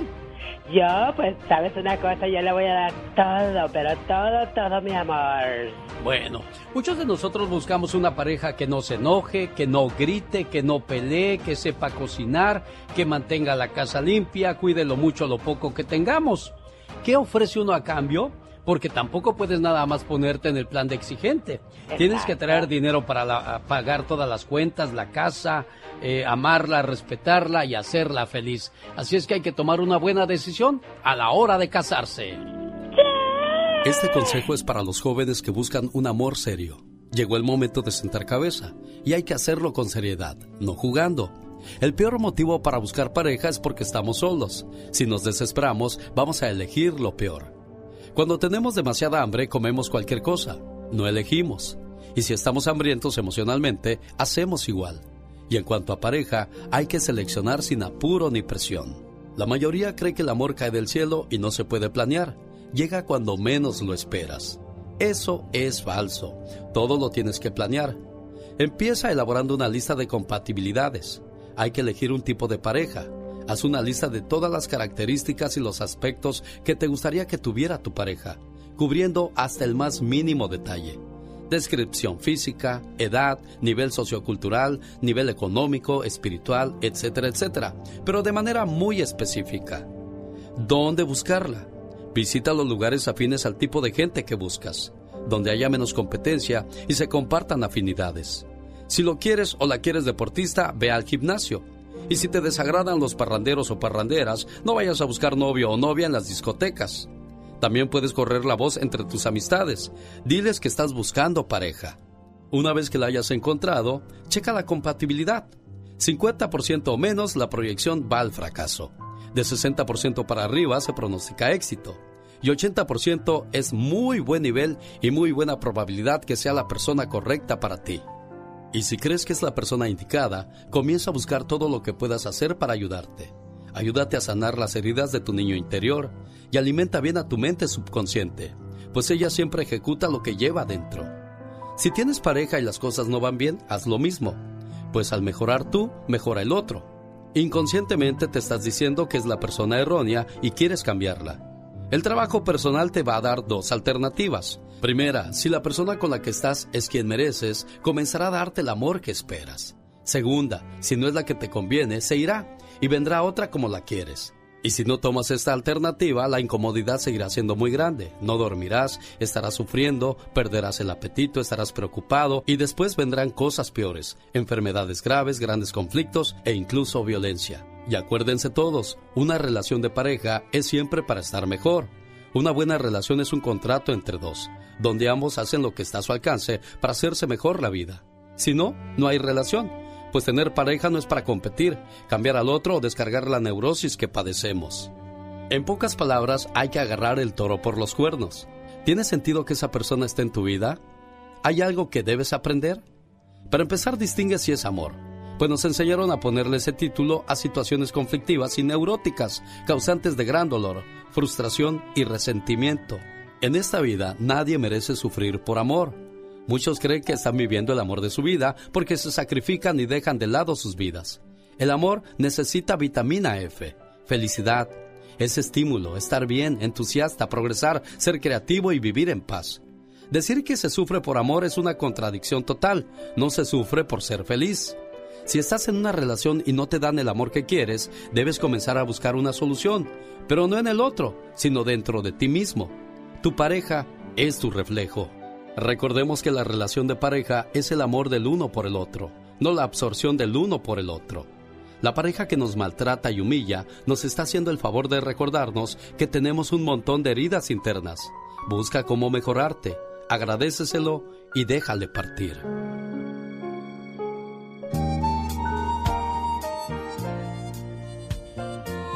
Una buena alternativa a tus mañanas. El genio Lucas. Cada mañana en sus hogares, también en su corazón. El genio Lucas. Desgraciadamente él fue deportado. Jesús, ¿qué tal? Buenos días, ¿cómo estás? Sí, buenos días, señor genio. Hoy un gusto saludarte y me platicaba Pati Estrada que mientras estabas en el encierro, eh, varios de tus compañeros escuchaban el programa, Jesús. Sí, sí lo escuchábamos, señor genio, todo el tiempo, este, y, y lo, lo, lo, lo que yo quiero ah, contar, ¿verdad? Este, creo que siento que no debe ser en el aire. Porque, ¿eh? Te cambió prácticamente, señor genio. te cambió todo, Chuy. ¿Cuántos años tenías Sí. en Estados Unidos? A 27, 27 años. sí. Te detiene inmigración y, y ¿cuánto tiempo estuviste en la cárcel, Jesús? Por la primera vez fueron 30 meses, la segunda vez fueron 24. Vaya que ha sido difícil entonces para ti los, los últimos tiempos, Jesús. Eh, ¿Dejaste familia en, en Estados Unidos, Jesús? Sí, dejé mi esposa y mis hijos y, todo esto me ha traído consecuencias muy... ah, que se siente uno mal, señor Kenny, se siente uno mal y, este yo le platiqué a Pati, ¿verdad? Que esta última que, que pasé ahí, pues me fue más mal porque pues dos, tres personas empezaron a, a volver locas con esto del coronavirus y, y, pues yo sufrí varias cosas ahí que, en realidad que quisiera platicárselo, ¿verdad? A, a ustedes y a la audiencia para que sepan que de estar ahí en la federal no es algo ah, que es serio, ellos no lo toman en serio. ¿Qué, qué fue lo, lo peor que pasaste en esta, en esta prisión, Jesús? Cuéntanos, por favor. Ah, pues mire, a mí me, me golpearon y me, me violaron ahí en un cuarto. Este, desgraciadamente sí se dan cuenta los meros jefes, los federales, pero están arreglados con ellos mismos. ¿En serio? ¿Eso pasa en Estados Unidos? ¿En qué, en qué prisión pasó eso, Jesús? Esto fue en Victorville, señor Genio. En Victorville. Fue en Victorville y fue en la en la en la 1. Esto de la violación, eh, ¿cuándo fue, Chuy? Esto fue hace como unos cuatro meses atrás, señor Genio. ¿Cómo logras tu libertad, Jesús? Ah, porque ah, me dieron 21 meses y, y yo hablé a, a Patti primero desde ahí, pero este como el teléfono que yo había agarrado me habían dado era medio confuso el teléfono. Entonces ella como que desconfió, dice, ¿de dónde me llamas? ¿De Colombia? Le digo, no, yo estoy en una prisión, lo que pasa que estoy agarrando una extensión de un teléfono que, que es ilegal. Le digo, por eso, pero me urge hablar con alguien que me ayude. Entonces ella me conectó con Chirla y Chirla me dieron un abogado, pero nunca me contestó, señor genio. Ay, Dios. Es que esas agencias solamente cuando necesitan apoyo o, o cuando andan buscando un puesto político es cuando todo el mundo se hace presente, pero ya cuando tú los ocupas no aparecen por ningún lado. Y qué triste que, que te hayan dejado solo a, a la buena de Dios, Jesús. Sí, y fíjese que de ahí fui al Gio, genio, de ahí me pasaron al Gio antes de salir. Yo le dije al Gio, le digo, oye, le digo, yo traigo bastante papeleo de doctores. Este, el, doctor de ahí igual me dijo, dice, nada, dice, yo no creo que aquí te hayan hecho eso. Le digo, oiga, le digo, por eso yo no quiero hablar, le digo, porque nadie cree lo que está pasando. Y es tristeza, genio, que los mismos doctores estén junto con, con ellos, pues, o sea, no les conviene, men. yo los entiendo, está bien, pero, oiga, genio, a- a- aparte tienen que hacer algo para que, son muchas las personas que están su- ah, sufriendo. Oye, Cuando Jesús, esto del pero- coronavirus, Sí, fue diferente todo. sí, si hay infectados dentro de la cárcel, Chuy. ¿Mande? Si hay infectados del coronavirus dentro de la cárcel. Y mire, yo me enteré de dos, tres casos, pero ellos los hacen nulos, oiga. Los llevan, yo yo me enteré que se murió un señor gordito, un era, parece que era de Inglaterra él. Sí. O- oye, Se Jesús, enfermó y él ya no regresó, murió. oye, y cuando abusan de ti hace cuatro meses, ¿no tenías amigos, alguien que te defendiera? ¿Qué pasó? No se pueden meter, genio. Si se meten ellos, a- a- amenazan a la familia y todo eso. No puede uno hacer nada, genio. O sea, llegan, son cuatro, te golpean, este, que porque no cooperaste para hablar de otra persona o algo, y te golpean. ¿Hace cuánto Sí, tiempo fuiste de- deportado a México, Jesús? ¿Mande? ¿Hace cuánto tiempo fuiste deportado a México? Ya tengo como, como un mes y medio, genio, aquí. ¿Qué es lo más difícil de regresar a tu país, Jesús? Ah, lo más difícil de regresar aquí es que pues no conoces, pero yo vengo con la, con la autoestima muy muy baja, ¿me entiendes? Pero este yo le echo ganas, busco la forma de, de vivir, ¿verdad? Y, y yo cuando le conté a, a mi a mi pareja eso, este en vez de apoyar como que se sintieron, ay, pues es que ya le pasó esto, este anda mal. Sí. O sea, te dejaron solo, Jesús. Y ahorita cuento con el apoyo de mi hijo, el más grande, ¿verdad? Cuento con el apoyo de él, pues, este, pero yo lo siento, me hace caso, pero lo siento como, como desconfiado. Piensan que les estoy mintiendo lo que estoy pasando, pero no, en realidad es la verdad. Y, y- y son varios los que han pasado por esto ahí, pero todos se quedan callados por miedo. Esto es en Victorville, California. Desgraciadamente son las situaciones que viven personas que han caído en, en esta prisión por cuestiones de inmigración. Jesús, ¿y por qué quedarte en Tijuana? ¿Por qué no te vas a Jalisco? ¿Tienes la esperanza de volver de este lado o qué pasa por tu mente, Jesús?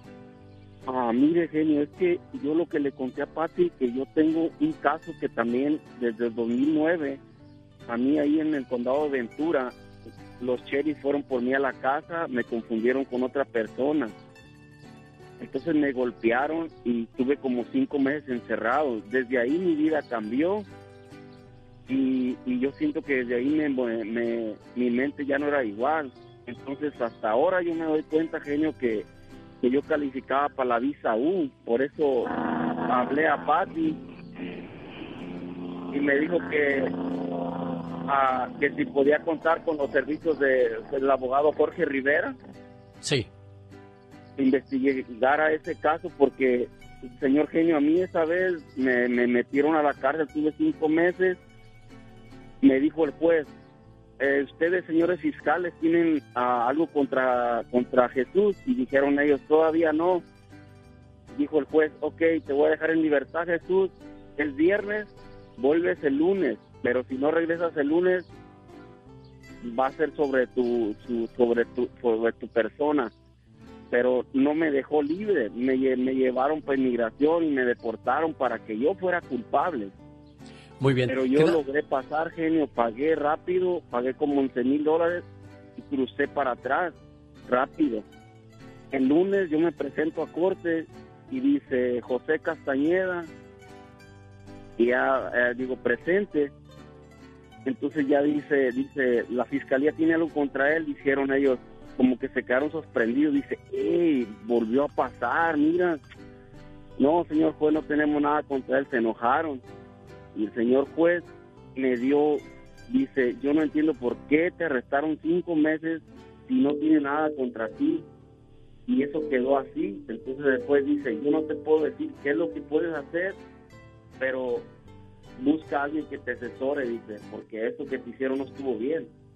Bueno, quédate en la línea, Jesús. Déjame le paso el caso al abogado Jorge Rivera y veamos qué puede hacer eh, eh, por tu situación. Te agradezco mucho que hayas contado todo esto y pues ojalá la suerte, Dios y, y todo lo que esté de tu lado te corresponda para que puedas volver a estar con tu familia. Jesús, ¿algo más que quisieras agregar a esta plática? Ah, nomás, genio, que agradecerte. Ah, que Dios te bendiga.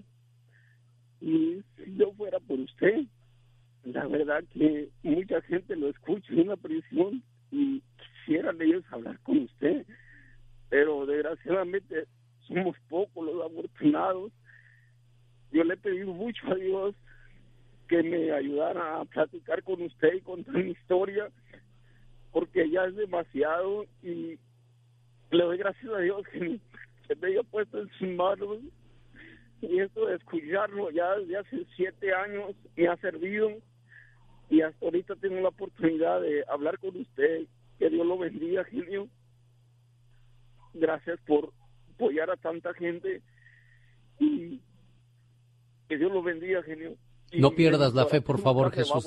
No pierdas la fe y yo le paso tu caso al abogado Jorge Rivera y Dios quiera que se solucione algo a tu favor. Necesita hablar con alguien. Usted me ha ayudado mucho a salir de mi depresión y... La Diva de México. El show presenta. Circo, maroma y teatro de los famosos. Con la máxima figura de la radio. La Diva de México. El show. Oiga, ¿qué le parece si antes de escuchar a la diva de México escuchamos a la diva de las ofertas, mi amiga Carol? Hola, Carol. Hola, hola Alex, muy buenos días. Atención, atención, porque sí, si todavía no te has animado a tener DirecTV, yo creo que ya que te demos más canales en español o ya que te damos, pues esa es tu oportunidad de cambiarte con nosotros. Marca al 1-800-600-3646. 1-800-600-3646. Te instalamos de inmediato, así de fácil. Aparte tendrás, mira, deportes, telenovelas, caricaturas, música, películas. Nunca tu familia se va a aburrir y vas a dejar de estar pidiendo el favor de que te dejen ver la televisión en otras casas. Mejor disfruta directamente en tu hogar, en tu comodidad, de esta programación con más de 200 canales. HD ya viene incluido. Olvídate de las sorpresas y de los cobros excesivos que te dan otras compañías. Aquí te respetamos desde un principio. 1 800 1-800-600-3646. Es muy importante mencionar que me escuchaste aquí con Alex, el genio Lucas. Es importantísimo que lo diga llamando al 1-800-600-3646. Gracias, Carol de DirecTV. Ya llegó la diva de México. Adiós, Carol. Oiga, diva, eso de andar yendo a ver a los vecinos para que te dejen ver el partido, ¿no? Ay, sí, qué vergüenza. Oye, qué friega le pusieron al de la combi. Si no saben, amigos, ayer en México un muchacho se hizo famosísimo y viral porque se sube a robar a una combi y los de la combi que le dan una tunda.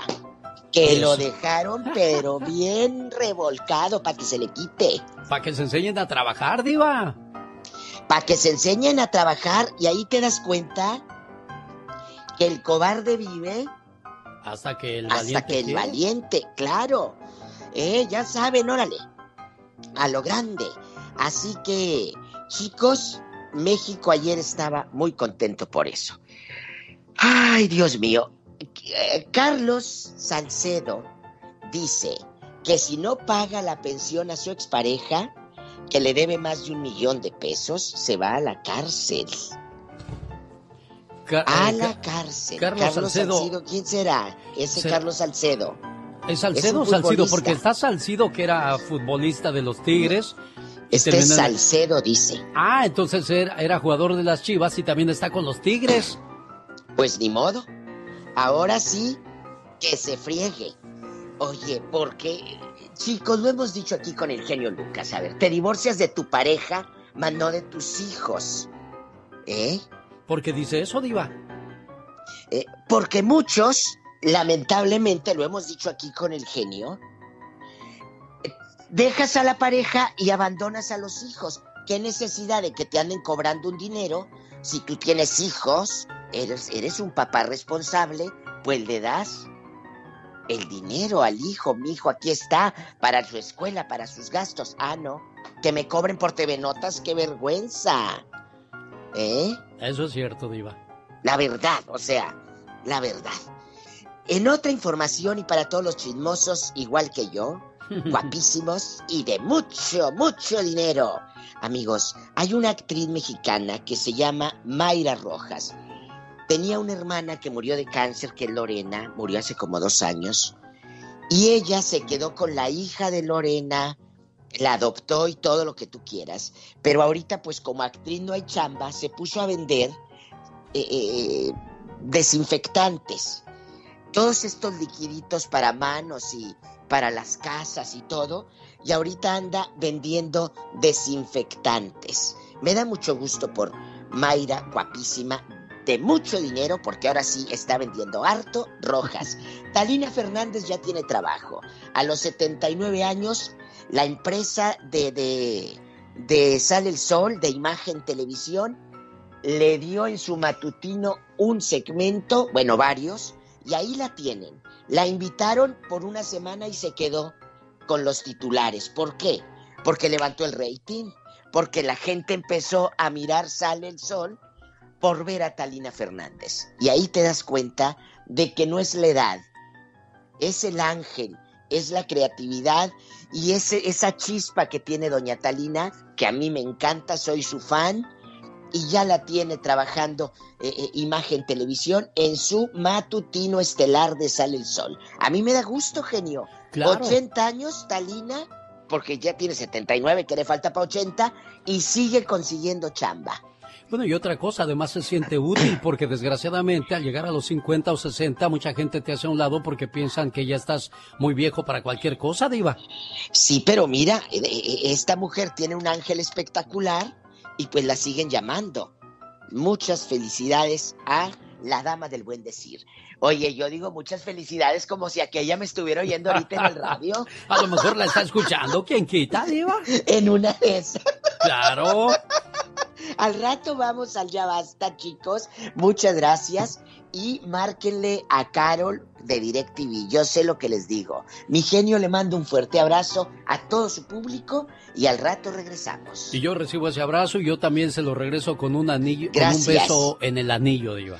Ay, pero carísimo, carísimo. En el anillo de diamante de la Diva de México. Gracias, Diva. Regresamos más adelante. Buenos días. Les saluda. El genio Lucas.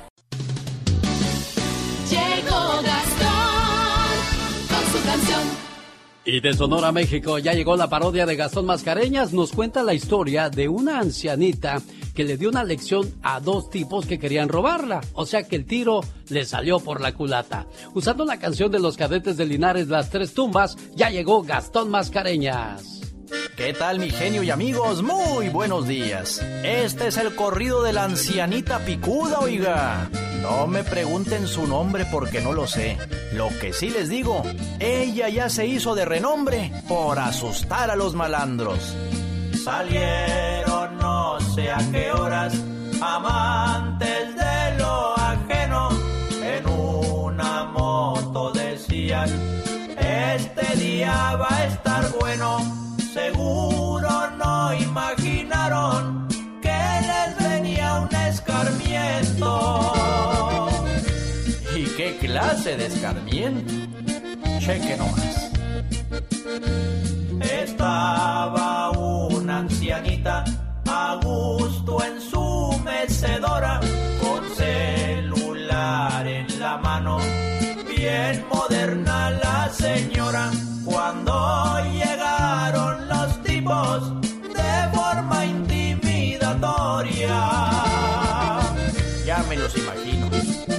asaltar esta doña, más fácil que la tabla del uno, mi compa.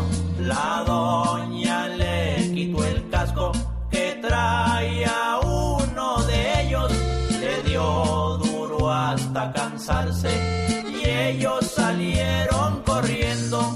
Así huyen los cobardes cuando los acosa el miedo.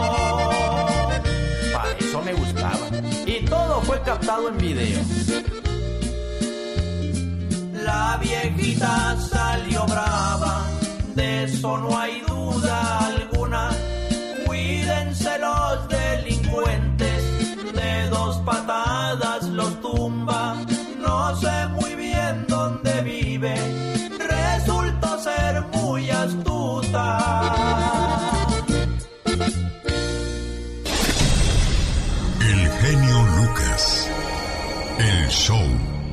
Muchos niños en México están a punto de regresar a clases y verán las clases a través de la televisión.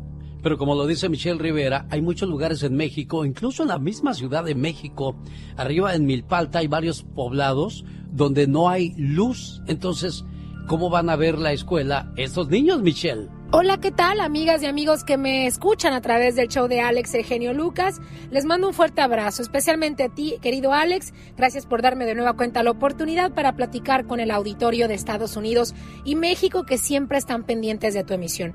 Hablando de México, anunció el gobierno federal que el próximo 24 de agosto es el regreso a clases, pero será de manera virtual para cuidar a las niñas y a los niños de la pandemia del COVID-19. Sin embargo, esto me lleva a una reflexión mucho más profunda de la situación en nuestro país, independientemente del gobierno que esté en turno o que haya estado recientemente. Si bien se acordó que las cuatro principales televisoras, como es Imagen, Multimedios, Televisa, por supuesto, y TV Azteca, sean los que transmitan las clases en base a una estrategia elaborada por la Secretaría de Educación Pública de México, sean pues las televisoras encargadas de educar a los niños y a los niños regresando el próximo ciclo escolar. Pero ¿qué pasa en esas comunidades en donde no hay internet, donde no hay un celular, un smartphone para llevar las clases en línea como pretenden muchos gobiernos de todos los colores? Donde no hay señal de radio, donde no hay señal de televisión, esas opciones para poder llevar a clases, regularizar, aprender de lo mucho que tiene nuestro país para ofrecer, pero sobre todo para que las niñas y los niños aspiren a hacer cosas distintas. La mitad de la población en México es pobre. La mitad de esa mitad de la población está en pobreza extrema y está distribuida por todas las regiones de nuestro país. ¿Y a qué voy con lo que menciono en la reflexión que quiero plantear? A que las estrategias, además de ir a la par con obviamente facilitar los medios de comunicación, reflexionar para que sirvan de nueva cuenta para educar, pues se hagan estrategias para que las niñas y niños en todo el país, sin importar la región donde nacieron, el tipo de pobreza en el que vivan, tengan acceso a las herramientas indispensables para aprender, como el Internet, como una televisión, como la señal de televisión, que conozcan que afuera del lugar donde viven hay otro mundo, a donde pueden salir, desarrollarse, crecer, así como nosotros y muchos de nosotros salimos de nuestras ciudades como migrantes para aprender a hacer cosas nuevas, generar ingresos y llevarle bienestar a nuestra familia. El, el combate a la pobreza debe sin duda enfocarse también en la educación. Qué bueno que se abren las puertas de la televisora. No sabemos si van a recibir un pago. Esperemos que no, porque ni Televisa ni TV Azteca, la neta, lo merecen. Pero déjeme decirle que allá afuera, por los impuestos que pagamos, nuestras niñas y nuestros niños merecen todo y debemos ayudar y apoyar la misiva de que lleguen las telecomunicaciones y el Internet a todos los rincones de nuestro país. ¿Y tú qué situación viviste? ¿Te hubiera gustado vivir en una era como esta en donde a través de la televisión se impartirían las clases? Podrías aprender, aspirar a hacer muchísimas cosas más fuera del círculo donde naciste. ¿Tú cómo la ves? Les mando un fuerte abrazo. Jorge Lozano H. En acción, en acción. Genio Lucas. Nosotros nos hacemos llamar el show más familiar de la radio en español. Y para muestra un botón, hablando de la familia Jorge Lozano H. Gracias, genio. Oiga, le ha tocado voltear a ver a sus hijos y sin importar la edad que tengan decir, qué orgulloso estoy de ti. De esas veces que uno piensa, mira, no sé qué tanto vas a lograr en la vida, qué lugares te tocará conocer, ni qué experiencias te tocará vivir, pero con el tiempo que llevo siendo tu madre o tu padre, estoy orgulloso de ti. Si viera qué importante es para los hijos sentir que sus padres están orgullosos. Mire, cuando uno crece, podrá recibir regaños, gritos, hasta chanclazos de sus padres sin siquiera parpadear, pero lo que más le duele a uno es cuando mamá y papá no regañan, cuando no se exaltan, cuando simplemente voltean a verlo y le dicen las palabras que más aprietan en el corazón. Hijo, hija, qué decepción. Ah, cómo duele decepcionar a los padres y aunque realmente rara vez es el caso, no muy frecuentemente le recordamos a los hijos con palabras textuales lo orgullosos que estamos de ellos. Y creo que esta sería una buena oportunidad. Mire, un estudio reveló hace poco las tres ocasiones clave en la que los padres se dan cuenta del gran orgullo que tienen por los hijos. Y hoy se las comparto. Número uno, en su toma de decisiones. Cuando los padres empiezan a ver a sus hijos tomar decisiones importantes con madurez y no por impulso. Cuando los ven capaces de decidir lo correcto sin necesidad de estar ahí para constatarlo, cuando los ven responsables y comprometidos con su propio destino, a sabiendo de que si sus decisiones son equivocadas, solo ellos pagarán las consecuencias. Los hijos no tendrán éxito gracias a lo que hagamos por ellos, sino gracias a lo que les hayamos enseñado a hacer por ellos mismos. Número 2. Cuando contribuyen a mantener a la familia unida. No hay nada más reconfortante para un padre y una madre que ver a sus hijos mantenerse unidos. Saber que no hay rencillas, que no hay envidias, que hay cariño y compañerismo. Tener la certeza de que llegará el día en que no estén ellos para hacer el pegamento que une a la familia y la familia como quiera se mantendrá unida. Aún a kilómetros de distancia, llevar una familia unida en la mente trae la satisfacción de llevar un hogar completo en el corazón. Número 3. Cuando encuentran a una persona que los quiere. Oiga, es para los padres un motivo más de orgullo el haber formado una persona digna de admirar, digna de respetar y digna de amar. Sentir que hay gente que reconoce la formación de sus hijos, que los aprecia por lo que son y los llevan en el corazón, es un reflejo para los padres de una buena labor. Aunque a veces por las tareas y ocupaciones del día no tengamos oportunidad de recordarle a nuestros hijos lo orgullosos que estamos de ellos, el mayor orgullo de un padre es también ganarse la admiración de sus hijos. Aún el hombre más pobre deja a sus hijos la herencia más rica, unas manos llenas de amor para su descendencia. Yo soy Jorge Lozano H y les recuerdo mi cuenta de Twitter que es arroba Jorge Lozano H y en Facebook me encuentran como Jorge Lozano H Conferencia. Les mando un fuerte abrazo como siempre, genio, y éxito para todos. Andy Valdés, en acción. El primer éxito de Juan Gabriel fue No tengo dinero ni nada que dar, lo único que tengo es amor para dar, señor Andy Valdés. Cuéntenos la historia de esa canción. Esta es la historia de una canción. No tengo dinero. Fue su primer éxito de Juan Gabriel en el año de 1971, con esta canción, No tengo dinero, de la cual grabó un videoclip al año siguiente. Este tema formaba parte de su disco Alma Joven. En ese entonces, Juan Gabriel era un muchacho en busca de oportunidades. Salía de Michoacán para buscarse la vida en diversos puntos del país, entre ellos la frontera y la Ciudad de México. Y es que Juan Gabriel irrumpió en la escena musical mexicana siendo apenas un jovencito. Contaba únicamente con 21 años de edad. Con esta canción y los arreglos del maestro Eduardo Magallanes, sacudía a México entero. Por su honestidad, sus coros, no tengo dinero ni nada que dar, lo único que tengo es amor para dar. La pieza estuvo vigente siempre en el repertorio del cantante, hasta el día de hoy, y también en la cultura popular mexicana. Diferentes versiones se han hecho de esta canción, todas con grande éxito. ¿Quién iba a pensar que una canción del Divo de Juárez que decía no tengo dinero ni nada que dar, le iban a abrir las puertas a la fama y a la fortuna? No tengo dinero. No, hombre, genio, el Divo de Juárez, el señor Juan Gabriel, cuántas canciones, cuánto talento para ti. Así es, Alex. Y mira, casualmente hace rato estaba viendo un video de uno de sus últimos conciertos que afortunadamente pues tuve la bendición de asistir, pero pues nos ha dejado y sigue vivo con todos sus temas, Alex. Era un agasajo porque lo mismo te cantaba con la tambora, con la orquesta, con el mariachi, con el norteño. Uno de los más grandes, yo creo, de, de toda la historia musical de México, ¿no? Claro, y pues este, ojalá que todavía no creo que haya quien llene sus zapatos, hablando de cantantes mexicanos, pero pues eh, afortunadamente y es un orgullo que haya sido mexicano, que haya sido latino, el divo de Juárez, Juan Gabriel. Y tiene para todos los gustos, ¿no? Pero da amor, desamor, eh, para ahora sí que cantarle y echarle limón a la herida para curar. Bueno, ¿quién no se ha deleitado con algún tema de Juan Gabriel? Oye, Pati, ¿qué te pareció, cambiando ya de tema, qué te pareció la historia de, de Jesús? ¿Qué, ¿Qué hay en esas presiones donde se supone que en este país no pasan esas cosas? Eh, bueno, pues me quedé muy triste por la situación que cuenta y, y sus lágrimas, claro, oye, eh, calan hondo porque se siente ahora sí que la impotencia, ¿no? De una persona que carece de recursos económicos y que carece de desamparo en un país que es el suyo, pero en donde hacía 27 años que no lo pisaba, que no estaba y la manera en que regresó también es muy lamentable, pero hay, algunos puntos que deseo destacar en cuanto a la entrevista, Alex, y es número uno, confiamos, creemos, sus lágrimas nos muestran la veracidad de sus palabras, pero tenemos que ver la otra parte de la historia, eh, sacar toda esa información. Voy a hablar con él más tarde para que me dé los datos, fechas exactas en donde estuvo, hablar al Departamento de Inmigración, al Centro de Detención, para pedir más detalles sobre eh, si él denunció estas agresiones, si hubo, hubo quien las atendió, quién fue las quien las atendió.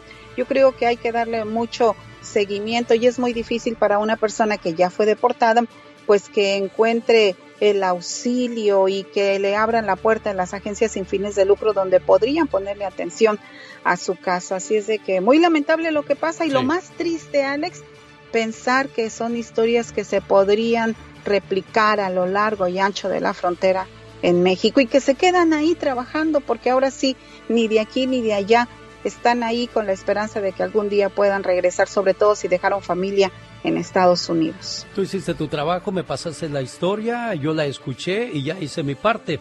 Este es un caso muy especial, ve qué puedes hacer por él, por favor, Jorge, te lo pido como un favor especial. El señor se encuentra en México, le mando la historia y me contesta, hola Alex, ¿cómo estás? Con mucho gusto, claro, veremos qué podemos hacer por él. Así es que Jesús, espero que le hable el abogado, pueda contarle su historia y como le dije a él, ojalá y, y la razón y la ley esté de su parte. La voz de Pati Claro. Estrada, ¿cuáles son tus noticias, Pati? Gracias, Alex. Bueno, nada más agregar que ojalá que haya un recurso legal que pueda ser favorable y a todos nuestros hermanos que están en centro de detención, eh, pues qué bueno, Alex, que pues que les dedicas una palabra de aliento y que tienen aquí un hermano que les escucha. Le podremos o no ayudar en el caso, pero lo importante es que se les escucha. Les mandamos un abrazo solidario. En cuanto a noticias, Alex, una fuerte explosión ha sacudido este martes Beirut, en Líbano, sin que por el momento haya trascendido cuál ha sido la causa. No se sabe aún el alcance o si hubo pérdidas humanas.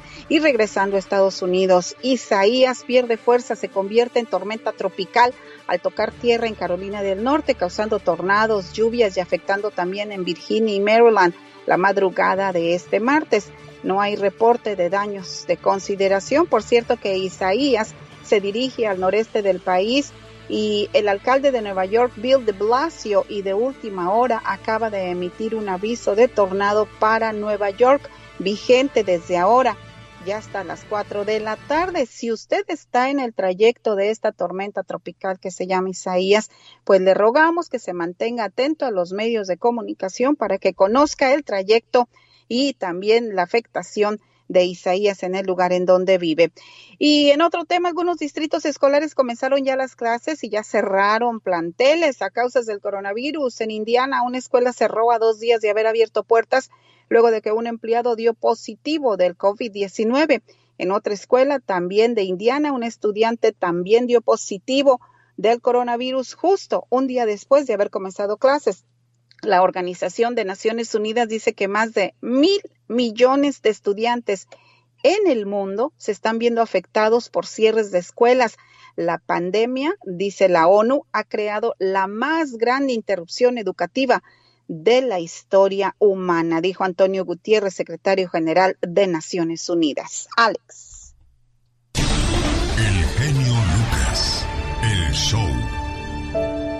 Le mando un saludo a Severino Sánchez que nos escribió.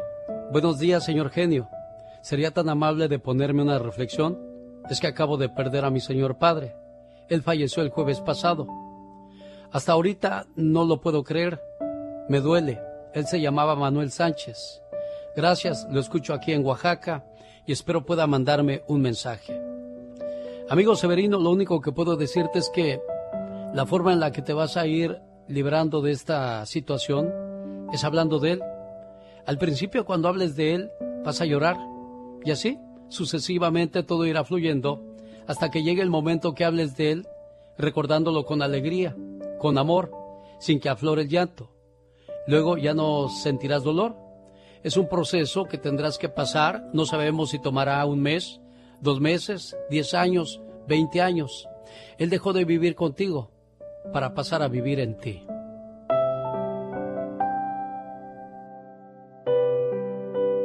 El día amaneció triste, hijo. Ya no estoy más contigo. Dios ha querido llevarme junto a Él. Ahora te estoy mirando y todos los días estoy junto a ti. Te he visto llorar mucho, hijo, y eso me pone muy triste. Solo pienso que mi cuerpo está lejos de ti, pero mi corazón aún sigue a tu lado, contigo. Te miro cuando descansas en tu cama y a la medianoche rompes en llanto. Cada vez que te veo así, le pido al Creador que te lleve paz y consuelo, para que cuando descanses en tu cama sientas mi presencia y me hables, pues aunque no lo creas, te escucho. Tú como el mayor de mis hijos, quiero que le des calma a tus hermanos, ya que no hubo tiempo de una despedida. Yo sé que tú tendrás la fuerza de sacarlos adelante. Sé fuerte, por favor, porque mientras vea rodar lágrimas por tus mejillas, yo no tendré calma. Entiende que ya era mi hora y nadie puede contra el destino. Me duele cuando veo que me buscas en mis cosas que dejé eso me duele tanto. Solo quiero que pienses que te sigo queriendo y que me fui de viaje y que pronto estaré con ustedes nuevamente para darnos esos abrazos que sé que tanto extrañas y que tanto yo también necesito. Necesito que estés bien fuerte porque alguien tiene que continuar mi labor y tú eres el indicado. Y por favor, ya no me llores. Esas lágrimas que derramas por mí me duelen tanto. Y mientras ores por mi alma, yo viviré eternamente en ti.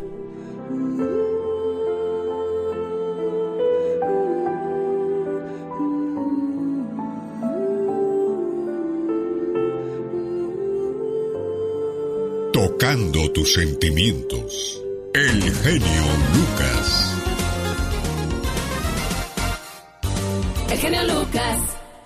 Los errores que cometemos los humanos se pagan con el ya basta. Solo con el genio Lucas. Diva, Satanás me está recuñando las greñas. Niños, pórtense bien, Diva, ¿qué es eso? Hola, buenos días. Guapísimo, mi genio Lucas, y a todos los que van llegando aquí al Ya Basta. Genio, Hace rato les dijimos que era día del párroco. Párroco. Sacerdote, sacerdote encargado del servicio religioso de una parroquia diva. Sí, en los pueblos uno iba con el párroco hasta para que le curara la, la temperatura, a ver si tenía medicina. Ibas con el párroco porque a contar la pena del viejo que se había venido para el norte y nos había dejado solas en el pueblo. El párroco era y es hasta la fecha en muchos lugares una figura, chicos, muy importante, muy importante. ¿Qué recuerdos tienen ustedes del párroco de su pueblo? ¿Era bueno? ¿Era mal hablado? ¿Los ayudaba? ¿Era travieso? ¿Cómo era el párroco de su pueblo? Cuéntenos. Bueno, mientras usted se anima a llamarnos al 1877-354-3646, déjeme le cuento por qué el Papa no usa barba diva. ¿Por qué? Durante mucho tiempo, esta seña de identidad fue considerada inmoral, ya que se creía que era la representación de los pecados cometidos.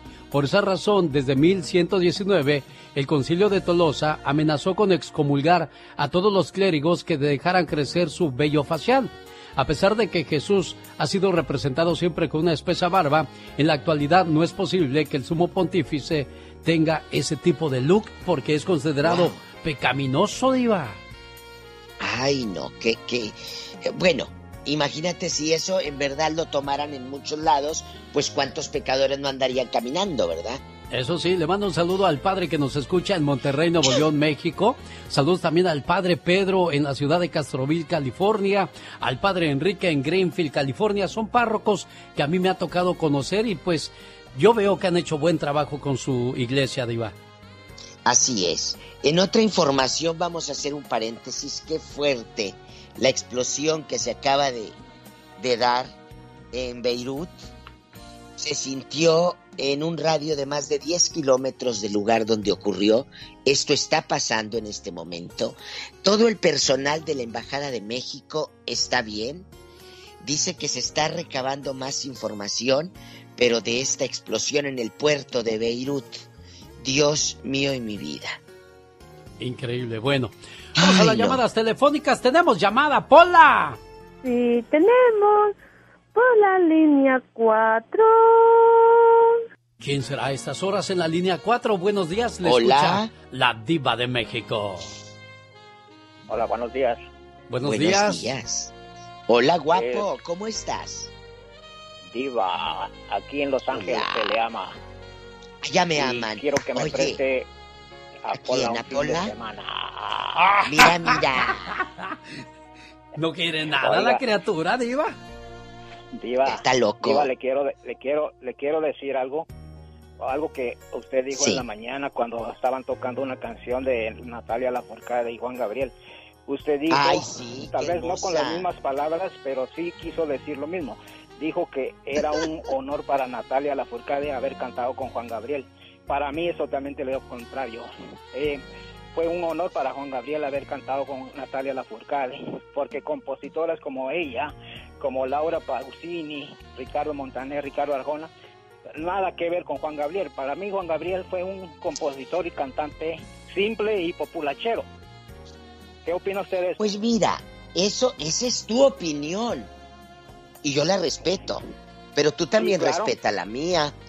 y voy también a voy, voy también No, a no, otro no, punto, también respeta la aquí mía. en el en el fórum de Los ¿Verdad? Ángeles cuando cuando llegaba eh, Juan Gabriel aquí se anunciaba un baile un baile con Juan Gabriel Pero Juan Gabriel es el una ícono cantante como de Natalia la cultura es un popular concierto de o un México. Ok, ok, escuchemos ¿Sí me a? Gustavo. Eh, Sí, sí, Sí. Gustavo. ya eso era mi comentario No, no, ¿Diva? muy bien, eh, Gustavo. Pero no porque lo digas tú va a dejar de ser el ícono de la cultura popular, efectivamente, porque es música del pueblo. Es, este programa Ay, es sí. popular. Este Us- programa es del pueblo y no por ser el del de pueblo quiere decir que no sea bueno. más no para gente que tiene otras exigencias de, de música Claro, claro, totalmente Y, de a- y ahí yo, yo me meto, yo meto mi cuchara. Juan Gabriel tenía muy alta calidad musical también. Totalmente. Es un, es un gigante. A no la era- señorita Lafourcade en su género, con su público, también lo es. Pero si él es fan de Natalia, ¿tú crees que le va a preocupar? No, pero que así como él respeta, porque él supongo que respeta, ¿qué ganas con decir esto tú? Es mi pregunta para ti, mi amor. ¿Qué ganas con estar peleando esto? Bueno, él, él solamente defendía los gustos musicales, digo, creo que ya se fue. Él, él solamente está defendiendo lo- los gustos y decir que para también para Juan Gabriel fue un honor cantar con Natalia Lafourcade, dos grandes, cada uno en su Sí, género, en su pero- rama y con su Pe- gente. pero qué bueno que Juan Gabriel la invitó, ¿por qué? Sí, le hizo Qué más el favor Juan Gabriel a Natalia Pero que fíjate Natalia Juan cómo es la gente, qué triste que ya colgaste, Gustavo. ¿Por qué discutir esto si el- eh, son temas, para mí, perdón, pero irrelevantes? ¿Qué voy a andar yo peleando por un artista? Uno ya se murió y la otra que onda ni me conoce. ¡Viva! Señoras y señores, tenemos llamada, Pola. Sí, tenemos por la 11 La verdad. Por la 11.000, ¿a quién tenemos? Buenos días, le escucha la diva de México. Peleando a lo loco Muy buenos días a los dos. Hola, Hola, buenos días. ¿cómo estás? ¿Cómo te llamas? Jesús Hola, Chuy. Oye, ¿cómo estás? Cuéntanos cosas. Mira, en primer lugar, pues se desvió un poquito el tema, pero el día que Natalia Lafourcade haga un recital en el Palacio de Bellas Artes, mi respeto. Exacto. Este, exacto. y no, Pero- no se va a lograr, pero re- relevante el tema que estaban tocando de los um, párrocos. Párrocos. Ajá, ahorita tenemos en nuestro pueblo uno que es una gran persona, Oh. lo critican mucho porque es muy metido con, con la iglesia, más que nada que ahorita está evitando que la gente salga a las calles y, les dice que por favor no salgan, que salgan con protección, y a muchos les cae mal, pero en realidad nunca habíamos tenido un señor cura como el que tenemos en ahorita en la actualidad, porque ha restaurado de una preciosa joya que tenemos como iglesia y se ha encargado mucho de eso. ¿Dónde es esto y cómo se llama el párroco, amigo? En la capital mundial del queso, ¿En Cotija, Michoacán? Sí. Ah, en mire, Diva. Cotija, en Cotija, Michoacán, ahí está el párroco. ¿Cómo se llama? Mm, recuerdo su apellido es mm, ¿Cómo le, dice, ¿cómo nombre. le dicen? Eh, eh, eh. Bueno, mientras, No se mientras acuerda acuerda el muchacho, pobre. Diva, yo quiero este, saludar Eh. al padre Enrique. Decía que para mí ha hecho buen trabajo porque él se ha encargado de hacer la fiesta de la Virgen año tras año, de mantener la iglesia abierta toda la noche para que la gente vaya a saludar a la Virgen, cantarle las mañanitas. Son detalles bonitos y muy necesarios para el pueblo para mantener viva su fe. Y a todos los padres que están ahí por vocación, de corazón y ayudando al pueblo, nuestro más grande agradecimiento y reconocimiento, Sí. Diva. que ayuden al pueblo, porque luego eh, eh, sí se ayudan, pero ellos, ¿verdad? Aquí es, ayudan al pueblo, es gente buena, párrocos que tienen amor a la vocación. Eso es lo que necesitamos, gente con amor a la vocación. Tenemos llamada, niña Pola. Sí, tenemos Pola 12212. Estrellita Dale, de. Ohio habla con la diva de México, la Y estrellita. el genio Lucas, estrellita, que andabas perdida. Te mandé saludos antier, bribona, o ayer. Sí, Diva, lo que pasa es que pues, Ayer. una vez que me enfoco, estoy, estoy muy preocupada. ¿ves? Para- Quita, oye, oye, quita el altavoz, estrellita. Porque yo sé que pones el altavoz para que todos oigan que estás hablando con nosotros. Pero se escucha bien feo al aire, chula. Déjeme, la- lo voy a quitar y a ver si no se pierde la llamada, pero... No, pues si diga, se- Diva. ¿estás bruta o qué? Pues si nomás le vas a quitar el altavoz, no a colgar. Diva, no sea así, diva. Pues oye, ay, a ver si no se cuelga, pues si no le vas a picar al rojo, mensa. A ver, estrellita, cuéntenos del- de, los curas donde usted vive, por favor, de los Allá padres. con Botello, allá con Botello, en Nuevo Ideal. Allá, allá, allá, ellos. bueno, pues miren, le, le cuento. Eh, Pues sí, le cuento de que allá había un... Miren, no es mi teléfono, se me hace que es allá porque ya le quité el... La bocina. tú síguele, tú síguele, es la voz A de ver, ella. cuéntenos, sí por favor. Bueno, pues mire, yo hablo de un padre que era de ahí de la parroquia de Guatimapé, de Miguel Durango, Sí. y era muy enamorado. Hoy. De hecho, me andaba enamorando a mí, dijo mi papá. Este, uno iba y se confesaba y pues bueno, decía los pecados y demás. Entonces él este, al último te pedía un abrazo y cuando él ya se iba a ir, lloró y me pidió un beso en la boca. Pero, ah, no- pero no del estómago. Pero no del estómago, porque no tenías hambre, no del sas, estómago. culebra. Exactamente. Entonces, este, que yo le quiero un beso y yo le dije que no, no, no, imagínese y luego, no, no, no. Entonces, en ese tiempo se celebraron mis 15 años. Oiga, y él llorando, y mi mamá ni siquiera lloraron. Y llorando, este, y en la misa dio un discurso muy bonito, pero lloró, lloró y que me dijo realmente que que felicidades y que la gente que, que me quería mucho, pero se le salían las lágrimas y entonces Oye, pues, a ver, aquí hay Ay, algo, hay algo que no entiendo aquí, Diva. O sea, el padre llorando porque la niña cumplía 15 años y cuando te pedía besos eh, eh, o abrazos, ¿cuántos años tenías, mujer? los 14 y medio. ¿Cómo ve, Diva? tenía Loco, viejo Después de loco. que me pidió el beso, yo ya no fui a. Ya no fue a confesarse, Estrellita. Bueno, te agradecemos mucho tu llamada, una historia muy bonita e interesante. Lástima Ah. que la línea telefónica nos falló ahí, Diva, pero hay una le, historia... Voy a, le voy a mandar un iPhone de los buenos a, a Estrellita ya a- hasta Ohio, a la pobre. Bueno. Fíjate que hay, hay un párroco, había un párroco en la iglesia de Fátima en Matamoros, Tamaulipas, hace muchos años, en el 84, cuando se casó tía María, se casa tía María el 84 en, en Matamoros con mi tío Milo. En aquellos años, algo le dijo tía María al padre, pero no sé, como diciéndole no me gustó esto o aquello, y desde el púlpito que le dice el padre, está bien, dijo, pero no te calientes. Ah. Dijo.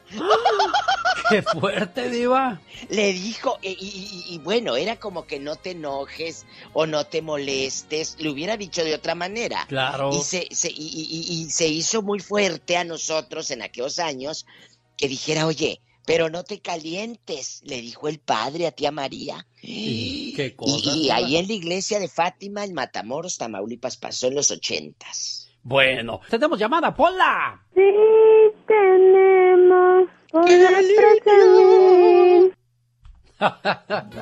bueno, estilo jilguerillas, estilo azucenas, la señorita Pola. Tenemos Hola. llama- Sí, buenos días. ¿Quién está en la línea? Buenos días. Buenos ¿Cómo estamos, días. genio? Hola. Bien, gracias. Aquí escuchando la historia de los habla párrocos. Y habla ¿Eh? Ildefonso, Poncho. Diva, Poncho. Ay, Alfonso. Él no vende ¿Cómo telas, mi diva amigas. preciosa? Bien, aquí. Oye, escuchando al viejo, este que quería beso de la chamaca de 14 años ahí en Durango. Cuando en cumplió Nuevo los Ideal. 15, Diva. Mira, mira, genia, Oye. hay párrocos buenos, hay párrocos malos. Sí, de Hay de todo. todo en la vida del Señor. Y Sí. yo conocí uno que se llama el padre Juan Antonio de Anda. Él duró muchos tiempos aquí en, en la colonia Morelos, hizo un gran labor. Eh, es por hoy, porque hoy es el día del párroco, lo estamos felicitando. Sí. Sí. Oye, pero antes ¿Qué de que labor? cuelguen, fíjate que eh, fui a- el otro día a cortarme el pelo. Siempre voy por las tardes, pero hoy fui por las mañanas. Y me da mucho Ay. gusto que el señor esté escuchando la radio. Tuvo que contratar el, el, el internet para escuchar al genio Lucas. Porque él lo Oh. escuchaba antes y cuando se fue acá, eh, pues ya dejó de escucharlo. Entonces contrató el internet para escucharlos a ustedes. Hay que mandar ¿Cómo un se saludo a la llama? de Don Chuy Don Chuy, ¿en qué ciudad? en San Francisco de Rincón, Guanajuato. Mire, qué bonito. Le agradezco, ¡Bravo! don Chuy. Gracias, gracias por, por este, hacer ese esfuerzo de seguir escuchando el programa. Y hay mucha gente en Guanajuato que se quedó con la buena costumbre de escuchar el programa. ¿Y sabe qué es lo que más me gusta, Diva? Que nos escuchen a través de la internet, que hay menos Sí. comerciales, que hay más música y que escuchan completito el programa, porque a veces en Guanajuato nos cortaban, Exacto. nos mochaban y era un tiradero. Pero qué bueno que, Pero que don Chuy mira. ahora nos escucha completitos, Diva. Así es, un beso a todos allá en, Guanajuato y en cualquier parte de México. Gracias. Y gracias a este señor que ahí, mira, desde su negocio está escuchándonos. Tenemos Ni llamada, modo. Pola. Sí, tenemos por el número sensual. Ah, caray, el número sensual. 69. ¿Quién estará en esa línea, Diva de México? Hola.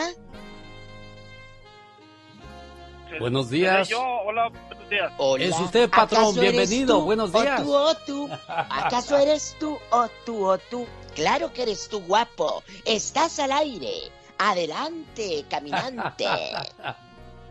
¿Cómo está, genio? ¿Cómo estás, Diva? Bien, Hola, yo pues preocupada por los traileros. ¿Por qué, Diva?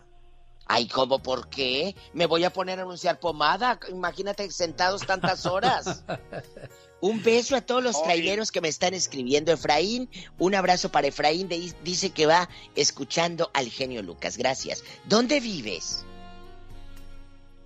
Este, ah, soy, soy Abraham, soy el muchacho alegre en el bajo mundo de la troqueada. Aquí andamos. Ay, sí andamos te por dije. el 5, el 5 y el 4-6, en Los Hills.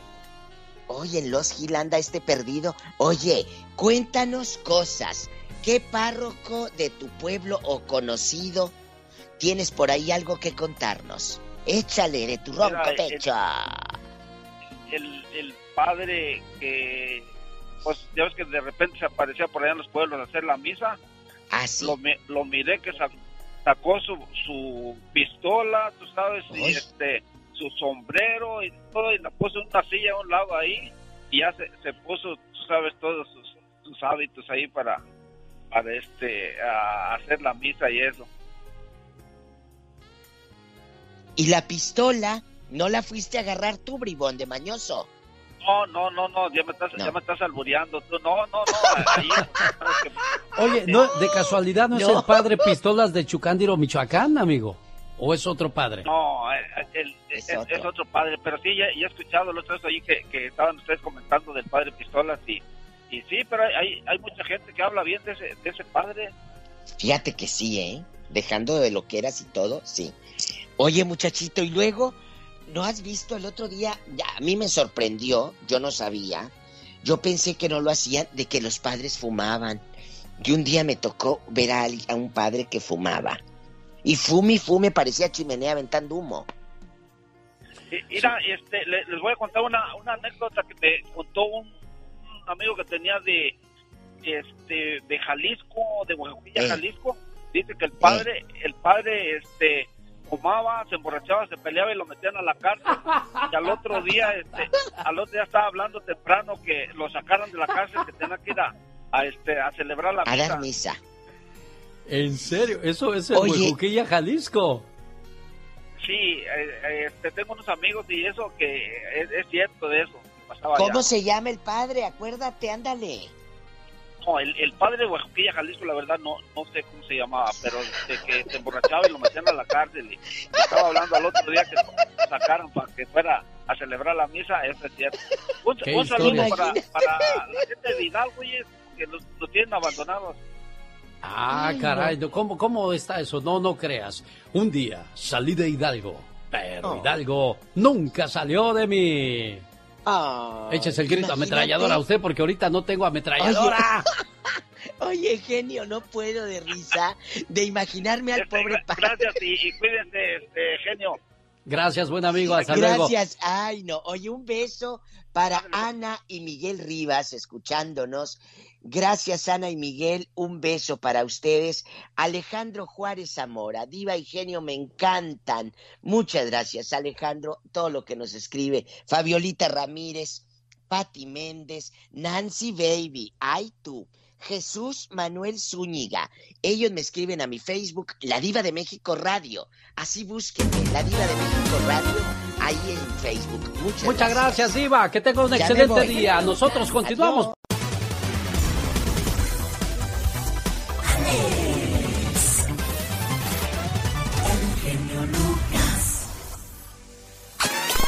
Se dice que en Centroamérica las mujeres, no todas, pero sí existen mujeres, mujeres bravas. Como esta que al enterarse que su vato la engañaba, le destrozó a martillazos todo el carro. Rafa conmigo, con gusto.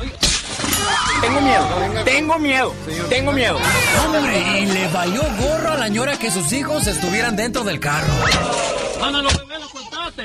Oye, los bebés. Esa señora debería estar en un manicomio. ¡Que pase adelante! Pero en Centroamérica, así como hay mujeres bravas, hay también hombres medios tontitos. Una profunda herida en la cabeza, más hematomas en el rostro, presentó el ciudadano José Rodolfo Sánchez Díaz, de 30 años, luego de que su esposa Darling María Aguilar lo golpeara con una regla de madera, supuestamente porque ella regresó del trabajo y no encontró comida hecha. ¿Pa' qué te casabas, Juan? Ya te habías divorciado. Sí, ella vino de trabajar porque yo estoy trabajando aquí. Como no le tuve la cena hecha, se puso molesta y me agredió, pues. Hoy está bien ser menso. Pero ¿por qué llegar al abuso? Digo, a este paso, no cabe duda de quién va a ser el campeón de los mensos.